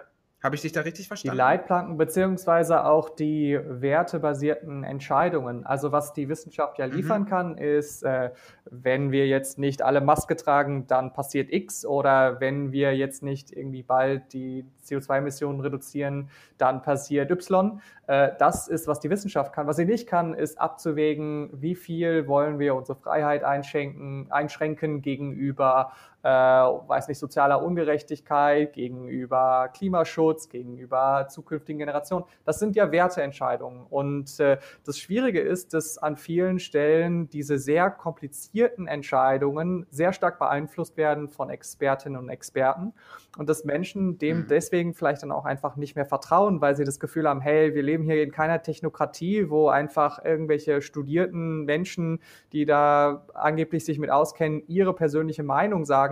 Äh, es geht letztendlich auch schon noch darum, dass meine Wertevorstellungen damit einfließen, was ja absolut berechtigt ist. Und das ist eben das, wo so ein absolut. Bürgerrat ja reinkommen kann, dass man sagt, hey, die Menschen, die ne, blättern jetzt nicht täglich in einem Magazin über Klimaschutz und die, die äh, kriegen ihre Informationen über, ähm, weiß ich, den R-Faktor von, von, von der aus der Epidemiologie, die kriegen sie auch nicht so aus der, aus der täglichen Zeitung. Ja, das heißt, ähm, wenn sie sich wirklich damit auseinandersetzen wollen, dann müssen wir auch den Raum dafür schaffen, wo sie das können, halt in so einem Bürgerrat, Austausch mit anderen Menschen, zuhören, was Expertinnen und Experten dazu sagen, ähm, Abwägen von äh, Argumenten in einem respektvollen Raum und dann können sie wirklich ernsthafte Entscheidungen fällen. Mhm. Absolut. Also ähm, ich denke, es ist vor allem relativ gut zu veranschaulichen am Beispiel von Maya Göpel, äh, die ja beispielsweise auch in der Welt und in der FAZ als Aktivistin bezeichnet wurde, worüber sie sich ja sehr geärgert hat, aus mhm. meiner Sicht vollkommen zu Recht so. Und immer wieder passiert es Wissenschaftlerinnen und Wissenschaftlern, dass sie eine politische also dass sie so in den Verdacht geraten, eine politische Agenda zu verfolgen. Das, was sie tun, ist eigentlich nicht Fakten zu präsentieren, sondern sie machen Politik. Äh, das sehen wir bei Drosten, das sehen wir bei Maya Göpel und so. Ähm, und das finde ich sehr, sehr interessant. Es gibt dieses eine Interview, das haben Noah und ich in der letzten Folge auch schon mal kurz angeteasert von Maya Göpel und Jörg Thaddeus. Ähm, RBB ist das. Talk aus Berlin heißt das Format. Das ist eine halbe Stunde. Und es ist wirklich, wirklich, also ich sage es wirklich nochmal, es ist so sehenswert, weil es macht einfach so Bock zu sehen, wie Thaddeus da zerschellt, wirklich, ne? An dieser, an dieser Wand von Maya Göpel. Weil Thaddeus kommt dann halt so die ganze Zeit um die Ecke. Seine erste Frage ist, warum lächeln Sie eigentlich nicht auf Ihrem Buchcover? Äh, seine zweite Frage ist dann, wollten Sie eigentlich erst einen brennenden Planeten auf Ihrem Buchcover? Warum haben Sie denn keinen brennenden Planeten genommen? So, ja, wo sie dann halt so, sie verliert so von Minute zu Minute mehr die Fassung, weil sie so halt so die ganzen, sie sagt dann am Ende, es geht dann halt auch, es geht um SUVs, ne? Ja. Und äh, Jörg Thaddeus sagt so, 1,1 Millionen SUVs wurden 2019 neu angemeldet. Ist das nicht eine Art Volksabstimmung? Wenn 1,1 Millionen Leute sagen, wir kaufen einen SUV, heißt das dann nicht, dass die andere Prioritäten haben als Sie, Frau Göpel? Und sie sagt dann, sehr klug und sehr differenziert, wenn wir wissen, dass die Nebenfolgen von einem Produkt übermäßig hoch sind, im Vergleich zu dem, was es als Dienstleistung zu bieten hat, kann man ja überlegen, ob diese Produkte noch vom Band laufen sollten oder nicht. Und sie sagt, das machen wir eigentlich an anderen Stellen auch, das nennt sich Qualitätsstandards. Sie sagt, und sie hat ja völlig recht. Sie sagt einfach nur, wir haben doch hier, wir wissen doch, was wir ausstoßen dürfen und was nicht. Und jetzt müssen wir als Gesellschaft überlegen, welche Produkte halten sich, welche Produkte sind für unsere Bedürfnisse wichtig, welche Produkte haben nicht so krasse Nebenfolgen, dass sie wirklich halt das übersteigen, was sie Gutes leisten können für eine, für eine Gesellschaft. Und beim SUV kann man darüber ja ernsthaft diskutieren. Braucht es den wirklich? Und Jörg Thaddeus sagt dann, sie wollen also, dass man zu den 1,1 Millionen Menschen hingeht und sagt, wir verbieten das von staatlicher Seite. Und sie ist so, was soll ich tun? Wie soll ich es dir noch erklären? Du, du unterstellst mir hier diese Agenda. Ich versuche nur zu, also sie ist so ganz verzweifelt zwischendurch auch und ich konnte es total gut nachvollziehen. Ja, ja. absolut. Das, das Problem ist halt gerade ähm, mit dem Punkt Klimakrise, dass man immer wie eine moralische Seite bekommt oder als Moralapostel abgestempelt wird, ohne dass man das eigentlich möchte. Also ich mhm. führe ja regelmäßig an unterschiedliche Stellen mit Freunden, mit Bekannten, äh, mit Familienmitgliedern ähm, Diskussionen, warum ich äh, hauptsächlich vegan lebe, warum ich aufs Fliegen verzichte, so gut es geht. Und ich möchte jetzt nicht in eine generelle Debatte und so weiter, aber mhm. einfach, dass man mal versucht, ein bisschen anzuregen, an der einen oder anderen Stelle zu reflektieren. Und man kommt halt immer in so eine moralische Rolle, die mhm. ja automatisch bei der Gegenseite auf Widerstand stößt, weil man automatisch in so eine blöde Diskussion kommt von wegen, hey, ich bin besser als du oder zumindest das Gefühl also, vermittelt, auch wenn man das gar nicht möchte. Ähm, also es ist so eine Kränkung, würdest du sagen, bei der Gegenseite, die das auslöst. Ja, schon, weil man, man zweifelt ja den Lebensstil an von einer mhm. anderen Person, ohne das, und das, also ganz kurz mal nebenbei, nicht, was ja super deprimierend ist. Ähm, ich habe meinen WWF-Rechner gemacht, äh, damit, wie viel CO2 ich irgendwie im, im Jahr ausstoße. Und ich würde sagen, ich lebe schon wahrscheinlich bewusster als der Großteil äh, der Menschen, die ich kenne. Und ich bin vielleicht eine Tonne unter dem deutschen Durchschnitt, aber wir sind dann immer noch bei 10 oder 11 Tonnen. Und wir sollten auf mhm. eine Tonne runter oder so pro Person. Ich weiß nicht, was da die aktuellen äh, Berechnungen sind. Das geht auch immer weiter runter ähm, je mehr CO2 wir ausstoßen. Aber ja, es ist na, tatsächlich eine, eine Kränkung ähm, äh, des, des Gegenübers und ähm, ja, insofern kann ich das schon nachvollziehen, dass, äh, dass manche Leute da an der Stelle äh, zynisch reagieren, wie, wie Thaddeus jetzt in dem Beispiel von dem Interview, was du genannt hast. Voll. Und es gibt auch noch ein anderes Beispiel aus der FAZ, äh, wo auch wieder Maya Göpel äh, interviewt wird und sie Sie bekommt die Frage gestellt, im ersten Schritt würden Sie schon mal die SUVs abschaffen. Und sie sagt, SUVs sind die Form von individueller Mobilität mit den höchsten Nebenkosten. Und die werden auf andere abgewälzt. Zu groß für bisherige Spurbreiten und Parklücken blockieren sie viel mehr öffentlichen Raum und das Durchkommen anderer. Sie sind schwerer und zerstören damit auch die Straßen schneller. Für die Steuerzahler aufkommen die Effekte eines Zusammenpralls mit menschlichen Körpern sind größer und ökologisch schneiden sie schlechter ab als kleinere Wagen. Klar würde ich diese Mobilitätsform als erstes abschaffen. Die Japaner nennen diese Logik übrigens das Top-Runner-Prinzip. Und die, die, nächste Frage von der FAZ ist, SUV-Fahrer sind böse Menschen, so viel steht fest, oder? ja, sage ich, genau das, genau das. Aber, ja, aber so, ne? es ist dann halt so. Wenn, wenn ich da nochmal kurz einhaken darf, das Bitte. Essentielle ist das Problem, dass Frau Göpel oder die Wissenschaft uns im Prinzip die, die wissenschaftlichen Erkenntnisse präsentiert und eigentlich die, die Schlussfolgerungen daraus müssen wir ja als Gesellschaft ziehen. Eigentlich müssen wir uns als Gesellschaft dann hinsetzen und sagen, okay, die Schlussfolgerung muss sein, wir müssen damit auf diese, jene und welche Weise umgehen. Das Problem ist aber, dass, was jetzt diese, diese Journalistinnen und Journalisten da machen von der FAZ oder Thaddeus, ähm, dass sie dann sozusagen sagen, ich will diese Entscheidung aber nicht fällen. Und deswegen spiegel ich jetzt einfach der Wissenschaftlerin, die da sitzt, ähm, meine Überzeugung, dass ich das aber nicht will. So. Und, und so versuchen sozusagen diese, diese, ja, letztendlich diese Entscheidung wieder auf sie abzuwälzen und zu sagen, sagst du mhm. mir also, ich muss jetzt diese Entscheidung treffen. Und was sie eigentlich immer nur sagt, ist, du musst die Entscheidung treffen. Oder Sie als Journalisten oder die, die, die Gesellschaft, ihr müsst diese Entscheidung treffen. Ich kann euch nur sagen, was die Faktenlage ist, aber die Entscheidung müsst ihr halt selber treffen.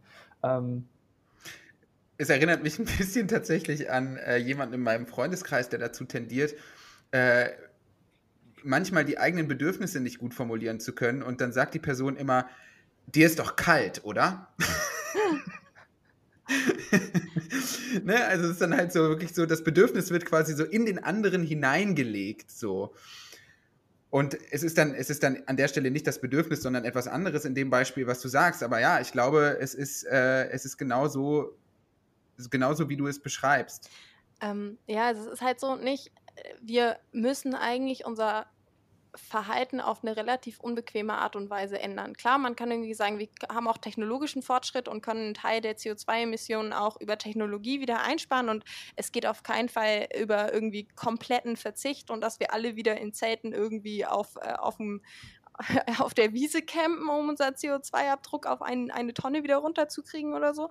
Ähm, mhm. Aber es braucht schon einen, einen Wandel in, in unserem Verhalten und in unserer ähm, aktuellen ja, Bequemlichkeit und in unserem Konsum, den wir ja erlernt haben über einen längeren Zeitraum, nicht? Also ähm, ich kann auch verstehen, dass gerade ältere Generationen, die sich das irgendwie hart erarbeitet haben, einen gewissen Wohlstand, einen, gewiss, einen gewissen Reichtum jetzt von ihren Enkeln konfrontiert werden und sagen, hey, das darfst du dir eigentlich gar nicht erlauben, ähm, dass das schon einfach unangenehm ist und äh, dass man diese Entscheidung selbst eigentlich gar nicht treffen möchte. Und äh, solche Verhaltens- Änderungen, gerade wenn sie unschön sind, ist natürlich immer immer toll, wenn man irgendwie jemand anderen hat, dem man die Schuld zuschieben kann. Entweder sagt, mhm. ja, nee, das stimmt nicht, was du sagst, oder äh, du willst ja irgendwie nur, dass wir hier Unmögliches machen, oder aber auch jemand trifft die unbequeme Entscheidung.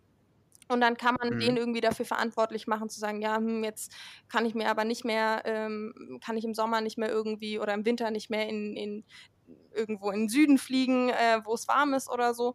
Ähm, es ist schon immer angenehmer, wenn jemand anders schuld ist, ähm, als wenn man selbst die Verantwortung übernimmt. Aber das ist genau das, was wir bräuchten, nicht? Dass wir anfangen, ähm, solche unbequemen Entscheidungen für uns selbst zu treffen und die Verantwortung zu übernehmen für unseren Lebensstil.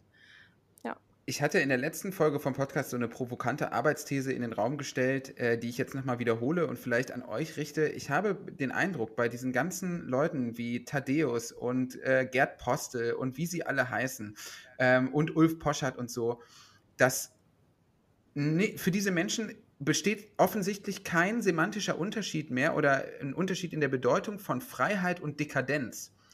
Weil das ist immer das, was mir auffällt, dass Leute glauben, Freiheit ist alles, was sie wollen. also es ist ihre Freiheit quasi, sich alles anzulegen, anzuschaffen, was sie wollen, was, was ihre Bedürfnisse imaginieren können. Und ich finde, der SUV ist so ein wunderbares Beispiel dafür, dass Freiheit selbstverständlich zur Dekadenz werden kann. Und Dekadenz ist aus meiner Sicht das Gegenteil von Freiheit, weil Dekadenz schon irgendwie auch einen Zwang beinhaltet nach mehr, nach größer, nach luxuriöser. Und der SUV ist für mich irgendwie da durchaus symbolhaft, weil das doch dann wirklich auch, also da kann mir dann niemand mehr sagen, dass das wirklich sein muss. Ja, also Jörg Thaddeus sagt dann sowas wie, ja, da kann ich aber entspannter einsteigen. wo, ich mir dann immer so denke, äh, ja, hm, absolut. Ist mir egal, ehrlich gesagt. So. Ja, klar. Nein, ich meine, also das, diese ganze Freiheitsdebatte ist auch immer wieder eine, eine interessante, interessante Sache man muss sich halt auch fragen, welche Freiheiten spielt man gegeneinander aus? Man spielt vielleicht die Freiheit, äh, man mhm. hat vielleicht gewinnt, verliert vielleicht die Freiheit, jetzt mit einem SUV durch die Gegend zu fahren, verliert aber dafür eine andere Freiheit, zum Beispiel die Freiheit, äh, die Natur in den nächsten Jahren und Jahrzehnten so zu genießen, wie sie jetzt ist. Äh, oder mhm. ich, ich nehme auch gerne das Beispiel mit dem äh, sauberen äh, See oder dem sauberen Fluss äh, vor der Tür. Ähm, klar, ich habe die Freiheit, den zu verschmutzen, aber ich nehme mir damit die Freiheit, dann da reinzuspringen und baden zu gehen. Ähm, also es ist mhm. immer eine, es ist immer ein Ab, Ab, Abwägen von Freiheiten. Was jetzt, also ich, ich will auf gar keinen Fall jetzt irgendwie ähm, die liberal politisch eingestellten Menschen kritisieren. Ich finde es ja gerade jetzt auch in der Corona-Zeit, wo wir sehr kontroverse Debatten über Freiheiten führen, sehr, sehr wichtig, dass wir da auch eine demokratische Partei und eine demokratische ähm, äh, Gruppierung haben, die sich für gewisse Formen von Freiheit einsetzen. Absolut. Auf der anderen Seite muss ich auch sagen, dass gerade in diesem Bereich der Freiheit zu konsumieren, Freiheit ne, der, der Dekadenz, ähm, wie du es jetzt gerade eben auch beschrieben hattest, ähm, dass man da irgendwie sehr bereit ist, diese Freiheit vollständig auszunutzen, weil es geht ja, es ist ja möglich.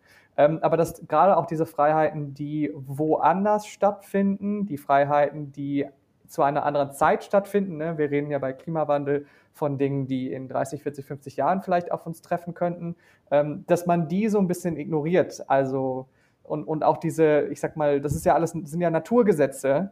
Wenn jetzt Physiker, der darüber spricht, sind ja Naturgesetze, die eintreffen. Und da haben wir keine Freiheit, über die zu bestimmen. Die passieren, die schränken uns ein. Ähm, mhm. Ja, als, als Ergänzung dazu nicht. Ähm, Freiheit ist ja auch immer relativ und wir beziehen das ja immer auf unsere, auf die Leute in unserer direkten Umgebung. Und je mehr Menschen SUVs kaufen oder sich ein bestimmtes Konsumverhalten erlauben, desto normaler erscheint es auch und desto weniger dekadent erscheint es, zumindest in der Bubble, in der man sich befindet.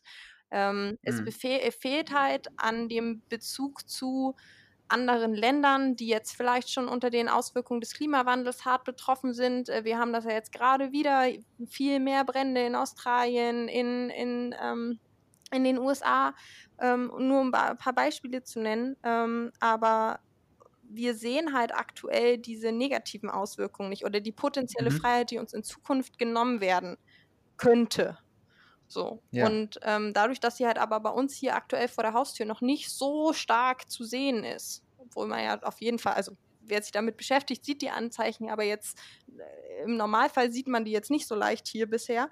Ähm, ja, fällt es halt irgendwie schwer zu sagen, ja, jetzt muss ich aber diese Freiheit irgendwie ein, einschränken, eingrenzen. Und deswegen kann ich das auch an der einen oder anderen Stelle total verstehen. Wenn du jetzt sagst, 1,1 Millionen Menschen äh, kaufen, haben sich letztes Jahr irgendwie ein SUV gekauft oder den neu zugelassen, äh, das ist halt schon eine ganze Menge an Menschen. Und dann kann ich auch gut nachvollziehen, schon, dass der ja. ein oder andere denkt, oh krass, ja, ist ja ganz normal, so ein SUV zu haben.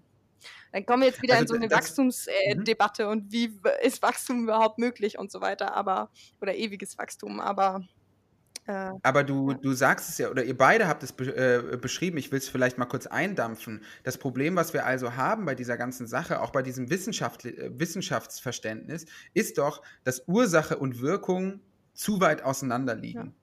Ja. ja. das heißt, es ist ein bisschen wie einen verschimmelten Burger essen und erst zwei Jahre später kotzen müssen. und, und diese, diese Differenz zwischen Ursache und Wirkung, die müssen wir irgendwie durch Storytelling greifbar machen, finde ich. Das ist zumindest irgendwie mein Zugang aus, aus Kunstperspektive, ja? ja? dass wir politische Krisen und Auswirkungen, die wir jetzt noch nicht spüren, durch Kunst greifbar machen können. So. Ja, aber dafür braucht es halt auch erstmal eine Offenheit und einen Raum, sich damit auch auseinanderzusetzen, ohne dass man gleich verurteilt wird. Und ähm, jetzt kommen wir wieder zu dem, zu dem Bürgerratsgedanken, nicht? Aber ähm, gerne, ich habe schon das Gefühl, dass ähm, ja, es so ein generelles Zurücklehnen in der Gesellschaft gibt, zu sagen, ja, um das Thema kümmern sich andere Menschen. Ich muss mich damit nicht mhm. beschäftigen. Mhm. Ich bin eine Einzelperson und es stimmt, als Einzelperson selbst alleine kann man natürlich nicht so viel ausrichten, aber wir können halt als Masse viel ausrichten.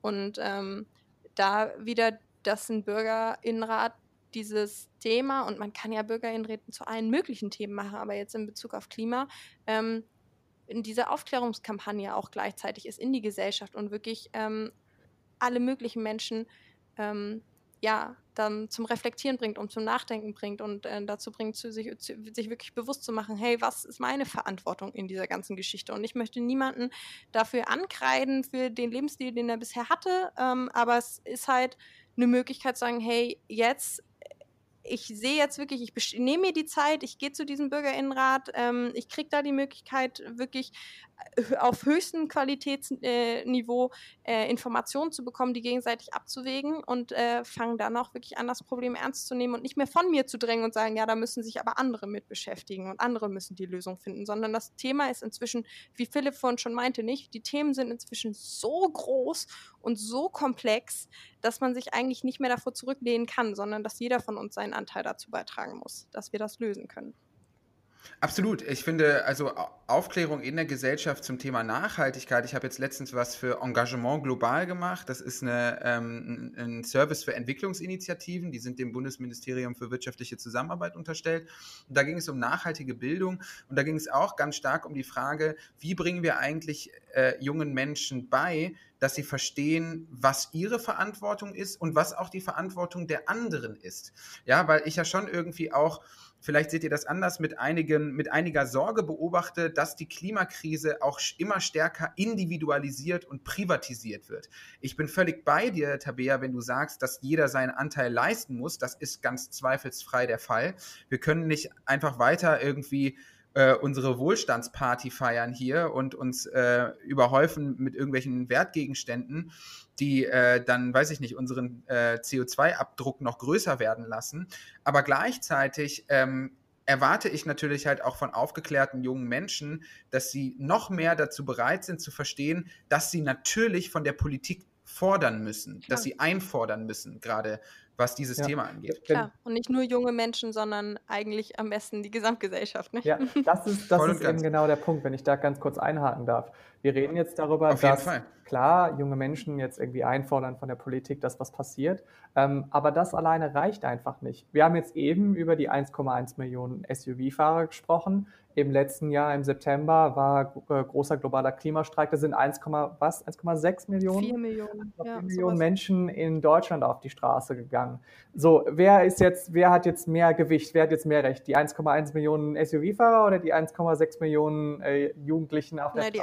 Die 1,1 äh, Millionen SUV-Fahrer haben natürlich Geld gebracht. Das ist natürlich nochmal noch auch so ein Aspekt. Ne? wer bringt das Geld rein? Aber um, also diese ganze, dieses ganze. Sorry, das war zynisch dieses ganze Kraftmessen ähm, zwischen wer ist lauter, wer hat die lautere Stimme, wer kann äh, mehr weiß ich nicht, noch lauter schreien und damit noch mehr die Politik irgendwie, noch mehr Druck aufüben auf die Politik. Ich glaube, das funktioniert einfach nicht mehr. Das führt höchstens zum Stillstand. Äh, und ich habe jetzt ein Beispiel genannt. Äh, wir können auch in die Landwirtschaft gucken, wo es viele Leute gibt, die gehen für Bienenschutz auf die Straße und äh, ein paar Wochen oder ein paar Monate später stehen, weiß nicht, 60.000 Traktoren in, in Berlin auf der Straße, weil die Landwirte sich über erhöhte ähm, Umweltschutzmaßnahmen äh, gekränkt fühlen. Und also wir haben immer nur so ein Kräftemessen mhm. zwischen den polarisierten Seiten und 95 Prozent, und äh, das muss man jetzt mal sagen, wenn man jetzt mal eine Million, weiß nicht, Klimaaktivisten und eine Million SUV-Fahrer, dann ist, sind die restlichen, was, wie viele sind da noch, leben in Deutschland? 78 Millionen. Die restlichen 95 Prozent äußern sich eigentlich nicht dazu. Und ein sehr großer Teil von diesen Menschen ist eigentlich stumm und still und, und ja. beteiligt sich nicht daran. Und es sind eben diese Menschen, die wir rausholen müssen aus ihrer stillen Ecke und sagen, na, ich weiß es nicht, ich beschäftige mich, da, mich damit nicht, das ist mir alles so ein bisschen zu durchgedreht und radikal, was da passiert. Ähm, und die dann in diese Entscheidungsposition oder, oder in diese zumindest diese Empfehlungsposition reinzubringen von so einem Bürgerrat. Ja, voll. Also wenn ihr, wenn ihr Lust habt, wir müssen ja auch mit dem, mit dem Blick auf die Zeit jetzt langsam aber sicher, zumindest ich weiß, dass Tabea noch einen Termin hat, ähm, in Richtung Ende schreiten, weswegen ich vorschlagen würde, wir haben jetzt sehr, sehr viel besprochen, sehr, sehr viel sind wir auch ins Detail gegangen. Das war wirklich, wirklich interessant. Ich habe viel gelernt. Wir könnten das Ganze abschließen durch einen, noch einen kleinen Ausflug in äh, dein Expertinnengebiet, äh, Tabea, nämlich in Richtung Change Management. Ja. Und da habe ich mir ein kleines Spiel überlegt, aber erstmal könntest du ja kurz erklären, warum gerade Change Management auch für euer Und auch mein Vorhaben, ich bin ja sehr interessiert an, an dieser, an, ähm, an BürgerInnenräten, warum das gerade dafür irgendwie sehr sinnvoll sein kann, Change Management. Ja, total. Ähm, also um das nochmal kurz so ein bisschen einzuordnen, ich habe ja Wirtschaftspsychologie im Bachelor studiert, habe in dem Rahmen auch ein Praktikum gemacht bei einer Change Management Beratung und mich darüber auch hinaus mit dem Thema beschäftigt, habe meine Bachelorarbeit ähm, ja darüber geschrieben, über die ein Einführung agiler ähm, agiler Ansätze in Unternehmen und was das eigentlich für einen Einfluss auf die Mitarbeiterzufriedenheit hat. Das so ein bisschen, um einzuordnen, was da meine Expertise in dem Bereich ist. Jetzt nicht übertrieben groß, aber ich denke, äh, mit meinen doch noch 24 Jahren ein bisschen, was kann ich dazu sagen? Ähm, und so ein Standardmodell, worauf du ja wahrscheinlich auch gleich hinaus möchtest, ist äh, die Change-Kurve. Ähm, mhm. Sprich, wenn man Veränderungen hat, dann durchläuft, laufen die Menschen im Normalfall ein bestimmtes Muster an, an Zuständen. Und das Ganze kommt eigentlich aus der Trauerforschung, aus der Trauerpsychologie. Mhm. Ähm, von Elisabeth Kübler-Ross ist das Originalmodell und ähm, da hat man halt geguckt, wie gehen Menschen damit um, wenn sie eine, eine negative Nachricht bekommen. Also dass irgendwie ein, nah, ja, ein naher Mensch gestorben ist oder dass man eine Krebsdiagnose bekommt oder so. Und ähm, was äh, sie rausgefunden hat, was die Forschung rausgefunden hat, ist, dass man halt erstmal in so einen Schockzustand kommt, ähm, dass man dann in einem zweiten Schritt das erstmal wie abwehrt, also im englischen Fachbegriff natürlich Denial, zu sagen, nee, ich, ich glaube da nicht dran, das äh, wird schon nicht so sein, das stimmt nicht. Und dann macht man erstmal weiter Business as usual und ähm, keine Ahnung, geht weiter zur Arbeit und so weiter und so fort, bis man dann irgendwann merkt, oh, nee, okay, da ist irgendwie doch was dran an der Krebsdiagnose und es geht mir nicht gut und ich kann gerade einfach körperlich nicht mehr so viel leisten, wie ich vorher vielleicht leisten konnte. Und äh, mhm. die dritte Phase ist dann, ähm, dass man äh, tatsächlich sich mit diesem, mit dieser Veränderung im Leben auseinandersetzt und ähm, ja, in so ein Tal der Tränen abrutscht ähm, mhm. wo man erstmal wirklich äh, mit seiner Leistungsfähigkeit auch runtergeht, mit dem emotionalen Gefühlszustand runtergeht. Ähm, ja, und auch wirklich erstmal den Frust irgendwie spüren muss und auch rauslassen muss. Nicht? Das kennt man ja, wenn man irgendwie frustriert ist. Manchmal hilft es einfach einmal laut zu schreien, alles rauszulassen. So. Ähm, und das kann ja auch als Kollektiv spürbar genau. sein, Stichwort Climate Depression und ja. so, ne? Ja, genau, was, äh, was gerade einige KlimaaktivistInnen äh, auch, auch spüren, ja, so eine Frustrationszustand. Und auch wenn es da wahrscheinlich mehr auch darum geht, äh, frustriert zu sein, äh, dass man nicht vorankommt im, im mhm. Klimakampf. Aber auch das ist ja, mhm. äh, ist ja eine Erkenntnis, die nicht einfach ist. Und ähm, erst wenn man quasi durch dieses Tal der Tränen durch ist, kann man dann äh, anfangen und konstruktiv über, äh, darüber nachzudenken, wie gehe ich jetzt eigentlich äh, mit dieser Veränderung um. Sei es jetzt die Krebsdiagnose oder sei es eben zu sagen, hey, mit dem, was ich bisher in Klimaaktivismus betrieben habe, komme ich nicht voran. Oder auch so, wie wir als Gesellschaft gerade leben, können wir unsere Erde nicht weiter bewirtschaften, ausnutzen. Ähm, das geht auf die, mhm. auf die Dauer nicht gut. Und ähm, das heißt, man muss vorher diese drei Phasen nicht, Schock, dann Denial und dann das Tal der Tränen einmal irgendwie durchlaufen haben, bevor man anfangen kann, ähm, in so einen konstruktiven Modus zu, ähm, zu gehen und äh, auszuprobieren. Auszuprobieren. Was können wir für Maßnahmen machen, was funktioniert, was funktioniert nicht. Dann gibt es da mehrere Feedback-Schleifen. Ich muss mal einfach schauen, was für den einen funktioniert, ähm, ja, Option A, für den anderen funktioniert Option B.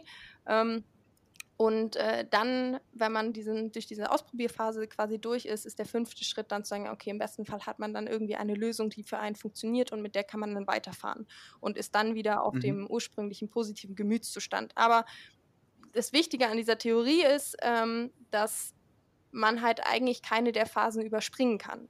Die gehen bei manchen mhm. schneller, bei manchen weniger. So, manchmal hat man auch nochmal einen Rückfall, aber man durch, muss die schon einmal irgendwie durchlaufen. Und das haben, also wie gesagt, ich habe mich damals ja mit dem Thema Agilität beschäftigt, ähm, war auch in einem Unternehmen und äh, haben in einem großen Konzern und da haben wir eine agile Transformation durchgeführt, also neue Arbeitsmethoden, die auch dazu geführt haben, dass die MitarbeiterInnen ja deutlich mehr befähigt worden sind, mitzudenken, unternehmerisch zu denken, sich einzubringen und so weiter und so fort. Und für manche ist es eine positive Veränderung und für manche Leute mhm. ist es eine Überforderung. Mhm. Ähm, und äh, ja, sowas kann man natürlich jetzt auch auf, un, auf unsere aktuelle, auf unser Thema jetzt, auf, auf unsere aktuelle Situation übertragen mit, äh, mit der Klimakrise, nicht sich damit zu beschäftigen. Und manche befinden sich im Schockstadium und andere sind im Abstreiten-Stadium äh, Stadium und die nächsten äh, sind irgendwie im Tal der Tränen. Und äh, wir müssten aber als Gesellschaft einmal diesen, diesen Prozess ähm, durchlaufen. Und apropos, apropos, ich habe jetzt drei Tweets dabei. Ja. die ich rausgesucht habe und dann können wir die Phase ja mal ähm, zuordnen lassen. Du kannst ja, kannst ja mal sagen, woran dich das am ehesten erinnert. Ja. Ist natürlich, ne, ist jetzt natürlich ne, alles nicht so besonders ernst gemeint, Witzcharakter und so, ihr wisst Bescheid. Ulf Poschardt schreibt am 16. August, die beeindruckende Organisiertheit der Kampagnen der Klimaforscher steht der AfD oder der Antifa in nichts nach. oh, krass. Das ist eine krasse Aussage. Ähm, ja, in welcher Phase befindet sich Ulf Poschert? Kommt der da wieder raus? äh, ja, gute, gute Frage. Ich, ich ähm, weiß gar nicht, ich würde würd behaupten, dass das noch ganz, äh, also das ist eher offensichtlich ironisch gemeint, dass das äh, wohl noch ganz klar im Abstreiten im Denial-Phase in der Phase ist. Ich denke auch. ähm, also der hat den, der hat den Call noch nicht gekriegt.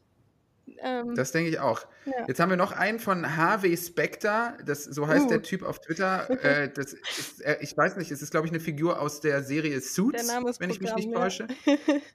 genau, der Name ist Programm. Äh, der Anwalt des Konservativen quasi, kann man sagen. Und er schreibt, die Grünen, Doppelpunkt. Wenn es schneit wie verrückt, das ist eine Folge von Klimawandel. Wenn es nicht schneit, das ist eine Folge von Klimawandel. Nur noch Gaga diese Welt. Hashtag niemals Grüne. Ja, also auch da ähm, wieder typisches Zeichen von irgendwie, ich will es nicht wahrhaben und äh, versuche dann auf ironische Art und Weise mir die Welt äh, schön, schön zu reden. Ja. Absolut. Und dann noch abschli abschließend zu Hans-Georg Maaßen. Ich befürchte fast, es geht in die ähnliche ja, Richtung. Ja. Hans-Georg Maaßen schreibt, Aufpassen, zwei Ausrufezeichen. Diese Frauen können so verstanden werden, dass sie aufgrund ihrer klimapolitischen Überzeugung die Abschaffung der freiheitlichen Demokratie und die Errichtung einer Klimadiktatur verlangen. Es geht um äh, Luisa Neubauer und Greta Thunberg. Aha. Aber ja. ja. Puh und uff. Ja, geht, geht in dieselbe Richtung. Und wie gesagt, das ist ja, also an sich ähm, scheint es ja schon mal positiv zu sein, weil sie scheinen ja die erste Phase des Schocks schon überstanden zu haben. ähm, ja, also äh, wir, können, wir können jetzt drüber lachen.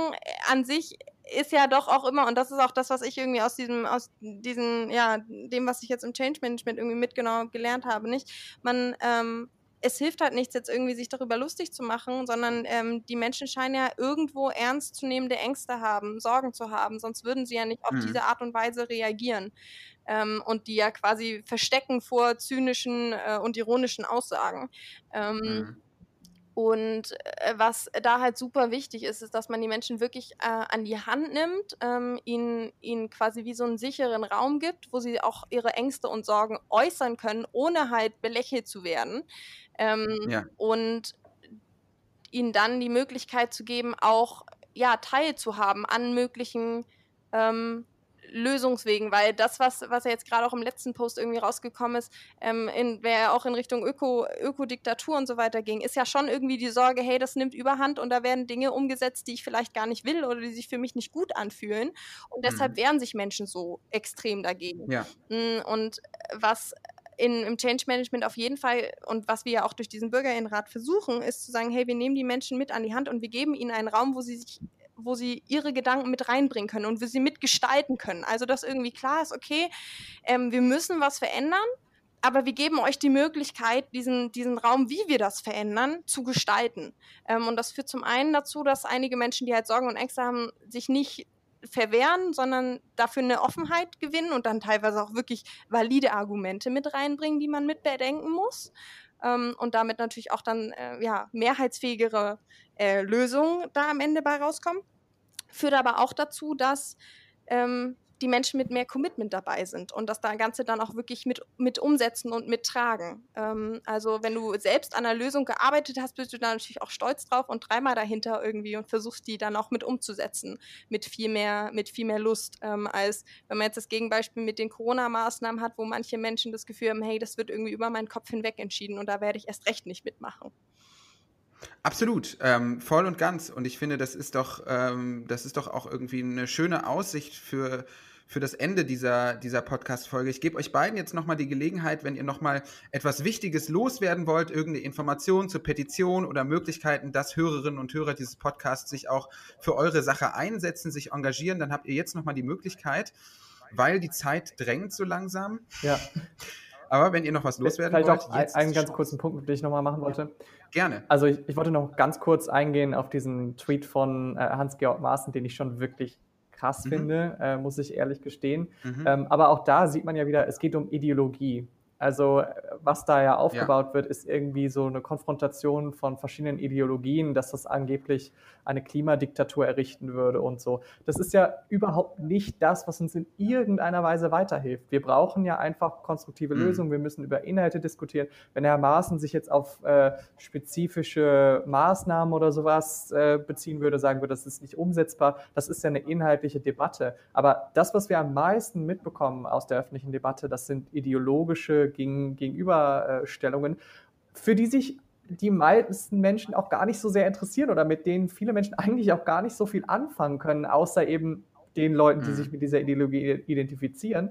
Äh, und dass viele dann nur noch da stehen und sich denken, okay, mit diesem ganzen ideologischen Kram kann ich auch gar nichts anfangen. Ich will eigentlich eher lösungsorientiert jetzt irgendwie konstruktiv über Maßnahmen sprechen, was kann man tun, äh, aber das ist jetzt irgendwie nicht hilfreich.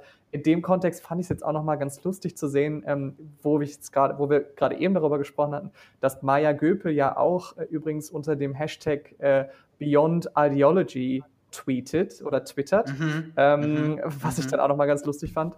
Und da will ich jetzt zum Abschluss nochmal einen Hinweis geben auf einen, ähm, auf einen Tweet, der mich erreicht hat, äh, als wir unsere Petition beworben mhm. haben. Ähm, da hat, also wir mhm. haben darüber gesprochen, wir wollen eben einen solchen zufällig gelosten äh, Bürgerrat einsetzen und schreiben dazu eine Petition und darauf hat jemand geantwortet, eine Person, will ich jetzt nicht den Namen nennen, aber einfach darauf kommentiert, also wenn ich diesen in diesen Rat gewählt würde, würde ich gegen sämtliche Klimamaßnahmen stimmen keine Abzocke, keine Steuererhöhung, Verbote, keine Autofahrer, Gängelei, keine nutzlosen Windräder und für den Weiterbetrieb der Kohlekraftwerke. Äh, und die Energiewende würde gnadenlos scheitern. So, das ist, das ist das, was diese Person darunter kommentiert hat. Also sie würde, wenn sie in so einem Rat säße, ganz klar gegen mhm. Klimapolitik stimmen. Dann habe ich darunter kommentiert ähm, mhm. und gesagt, das ist natürlich ihr, ihr Recht, das können sie natürlich machen, wenn sie das so sehen. Aber es würde mich ja brennend interessieren, ob sie, nachdem sie mal mit Leuten gesprochen haben, die das ganz anders sehen, die eine andere Meinung haben, denen mal direkt gegenüber gesessen haben und mit denen mal eine respektvolle Debatte geführt haben müssen und sich die ganzen wissenschaftlichen Erkenntnisse angehört haben, ob sie das dann immer noch genauso sehen. Äh, ich habe darauf noch keine Antwort bekommen, aber das würde mich sehr interessieren. Und äh, deswegen glaube ich halt eben, dass genau ein solcher Bürgerrat eben solche Menschen auch mitnehmen würde und dann zeigen könnte, ne, kann man die vielleicht doch mit einbeziehen. Ja, Voll. ganz kurz ein, ein, eine letzte Ergänzung an der Stelle. Ähm, äh, wir wären Ideolo Ideologen, wenn wir denken würden, dass wir alle Menschen darüber mitkriegen, nicht? Und auch das ist irgendwie mhm. wissenschaftlich be bewiesen, dass man, äh, keine Ahnung, einen Großteil der Menschen mitbeko mitbekommen kann, wenn man gutes Change Management auf gesellschaftlicher Ebene macht, wie eben mit so einem Bürgerinnenrat, der, der dann auch ähm, ja, mit qualitativ hochwertig ähm, organisiert ist. Aber es gibt immer irgendwie, keine Ahnung, die Wissenschaft streitet sich 10 bis 30 Prozent, die man halt nicht mitbekommt. Und ähm, mhm. dann ist auch irgendwann der Punkt, wo man sagt, gut, wir haben es jetzt versucht und wir schaffen es nicht und dann investieren wir unsere Ressourcen und unseren Fokus auf die 70 bis 90 Prozent, die mitziehen und versuchen mit denen irgendwie äh, eine coole neue äh, Lösung zu finden und eine neue Zukunft aufzubauen. Ähm, genau, das noch. Und ja, und vor allem Demokratie ist ja auch zu wissen, dass man 10 bis 30 Prozent nicht mitziehen können wird und es trotzdem zu versuchen. Ja, auf jeden Fall. Genau, und dann hätte ich als letztes nur noch mal natürlich den Aufruf, Gerne. unterschreibt äh, unsere Petition, teilt sie mit allen Menschen, äh, die ihr kennt. Nochmal, äh, der Link ist ähm, www.petition.klima-mitbestimmung.jetzt, da nochmal mit einem kurzen Infovideo und dann direkt der Weiterleitung zur Petitionsseite. Ähm, und unabhängig davon könnt ihr uns natürlich auf Social Media teilen und auch so unterstützen ähm, wenn ihr Bock habt und noch Zeit habt und Lust habt oder wenn ihr interessante Menschen kennt in Politik, Wirtschaft, Gesellschaft, wo ihr sagt, hey, die haben vielleicht eine ganz spannende Meinung noch dazu oder einen Input oder eine Reichweite, mit denen könnt ihr euch mal austauschen. Ähm, meldet euch gerne bei äh, uns. Ihr findet alle Infos auch auf unserer Website, wie ihr uns erreichen könnt. Ähm, genau, und ansonsten ganz, ganz herzlichen Dank, dass wir heute hier dabei sein dürfen. Ja, ganz meinerseits, Leute. Es war ganz, ganz fantastisch. Ich habe sehr, sehr viel gelernt und es war echt ein super schönes Gespräch. Ich schließe mich natürlich auch dieser Forderung an. unterschreibt die Petition, engagiert euch, sprecht mit Menschen im Freundinnenkreis über dieses Thema, auch über Bürgerinnenräte. Die Idee ist jetzt ja bekannt bei euch. Ihr könnt sie weitertragen. Wenn ihr sowieso euren Browser schon aufhabt, um die Petition zu unterschreiben, könnt ihr natürlich auch gleichzeitig auf euer PayPal-Konto gehen und diesem Podcast eine kleine finanzielle Unterstützung zukommen lassen. paypal.me slash Diskursionen. Wir entnehmen eure Spendengelder natürlich sehr, sehr gerne, denn das Ziel dieses Podcasts, das können kann ich ja natürlich stellvertretend für Noah und mich mal verraten, ist irgendwann solchen fantastischen Gästen wie Tabea und Philipp auch mal ein Honorar zahlen zu können. Bisher reicht das Geld für eine Aufwandsentschädigung, die äh, nicht mal im Ansatz das abdeckt, was Noah und ich hier an Arbeit investieren, aber wir machen es gerne. Das ist kein Vorwurf oder so. Könnt ihr aber diese äh, Möglichkeit natürlich wahrnehmen. An dieser Stelle auch noch herzlichen Dank an Henrietta, die über die Woche uns ein wenig Geld gespendet hat. Ganz, ganz herzlichen Dank. Und ich bedanke mich nochmal wirklich ähm, aus vollstem Herzen bei Tabea und Philipp von Klimamitbestimmung jetzt. Das war sehr, sehr interessant. Und ich hoffe, wir kriegen die 50.000 Unterschriften noch zusammen, Leute. Auf jeden Fall. Gerade sieht es gut aus. vielen Dank dir. Auch von mir, vielen Dank. Ciao, ciao. Tschüss.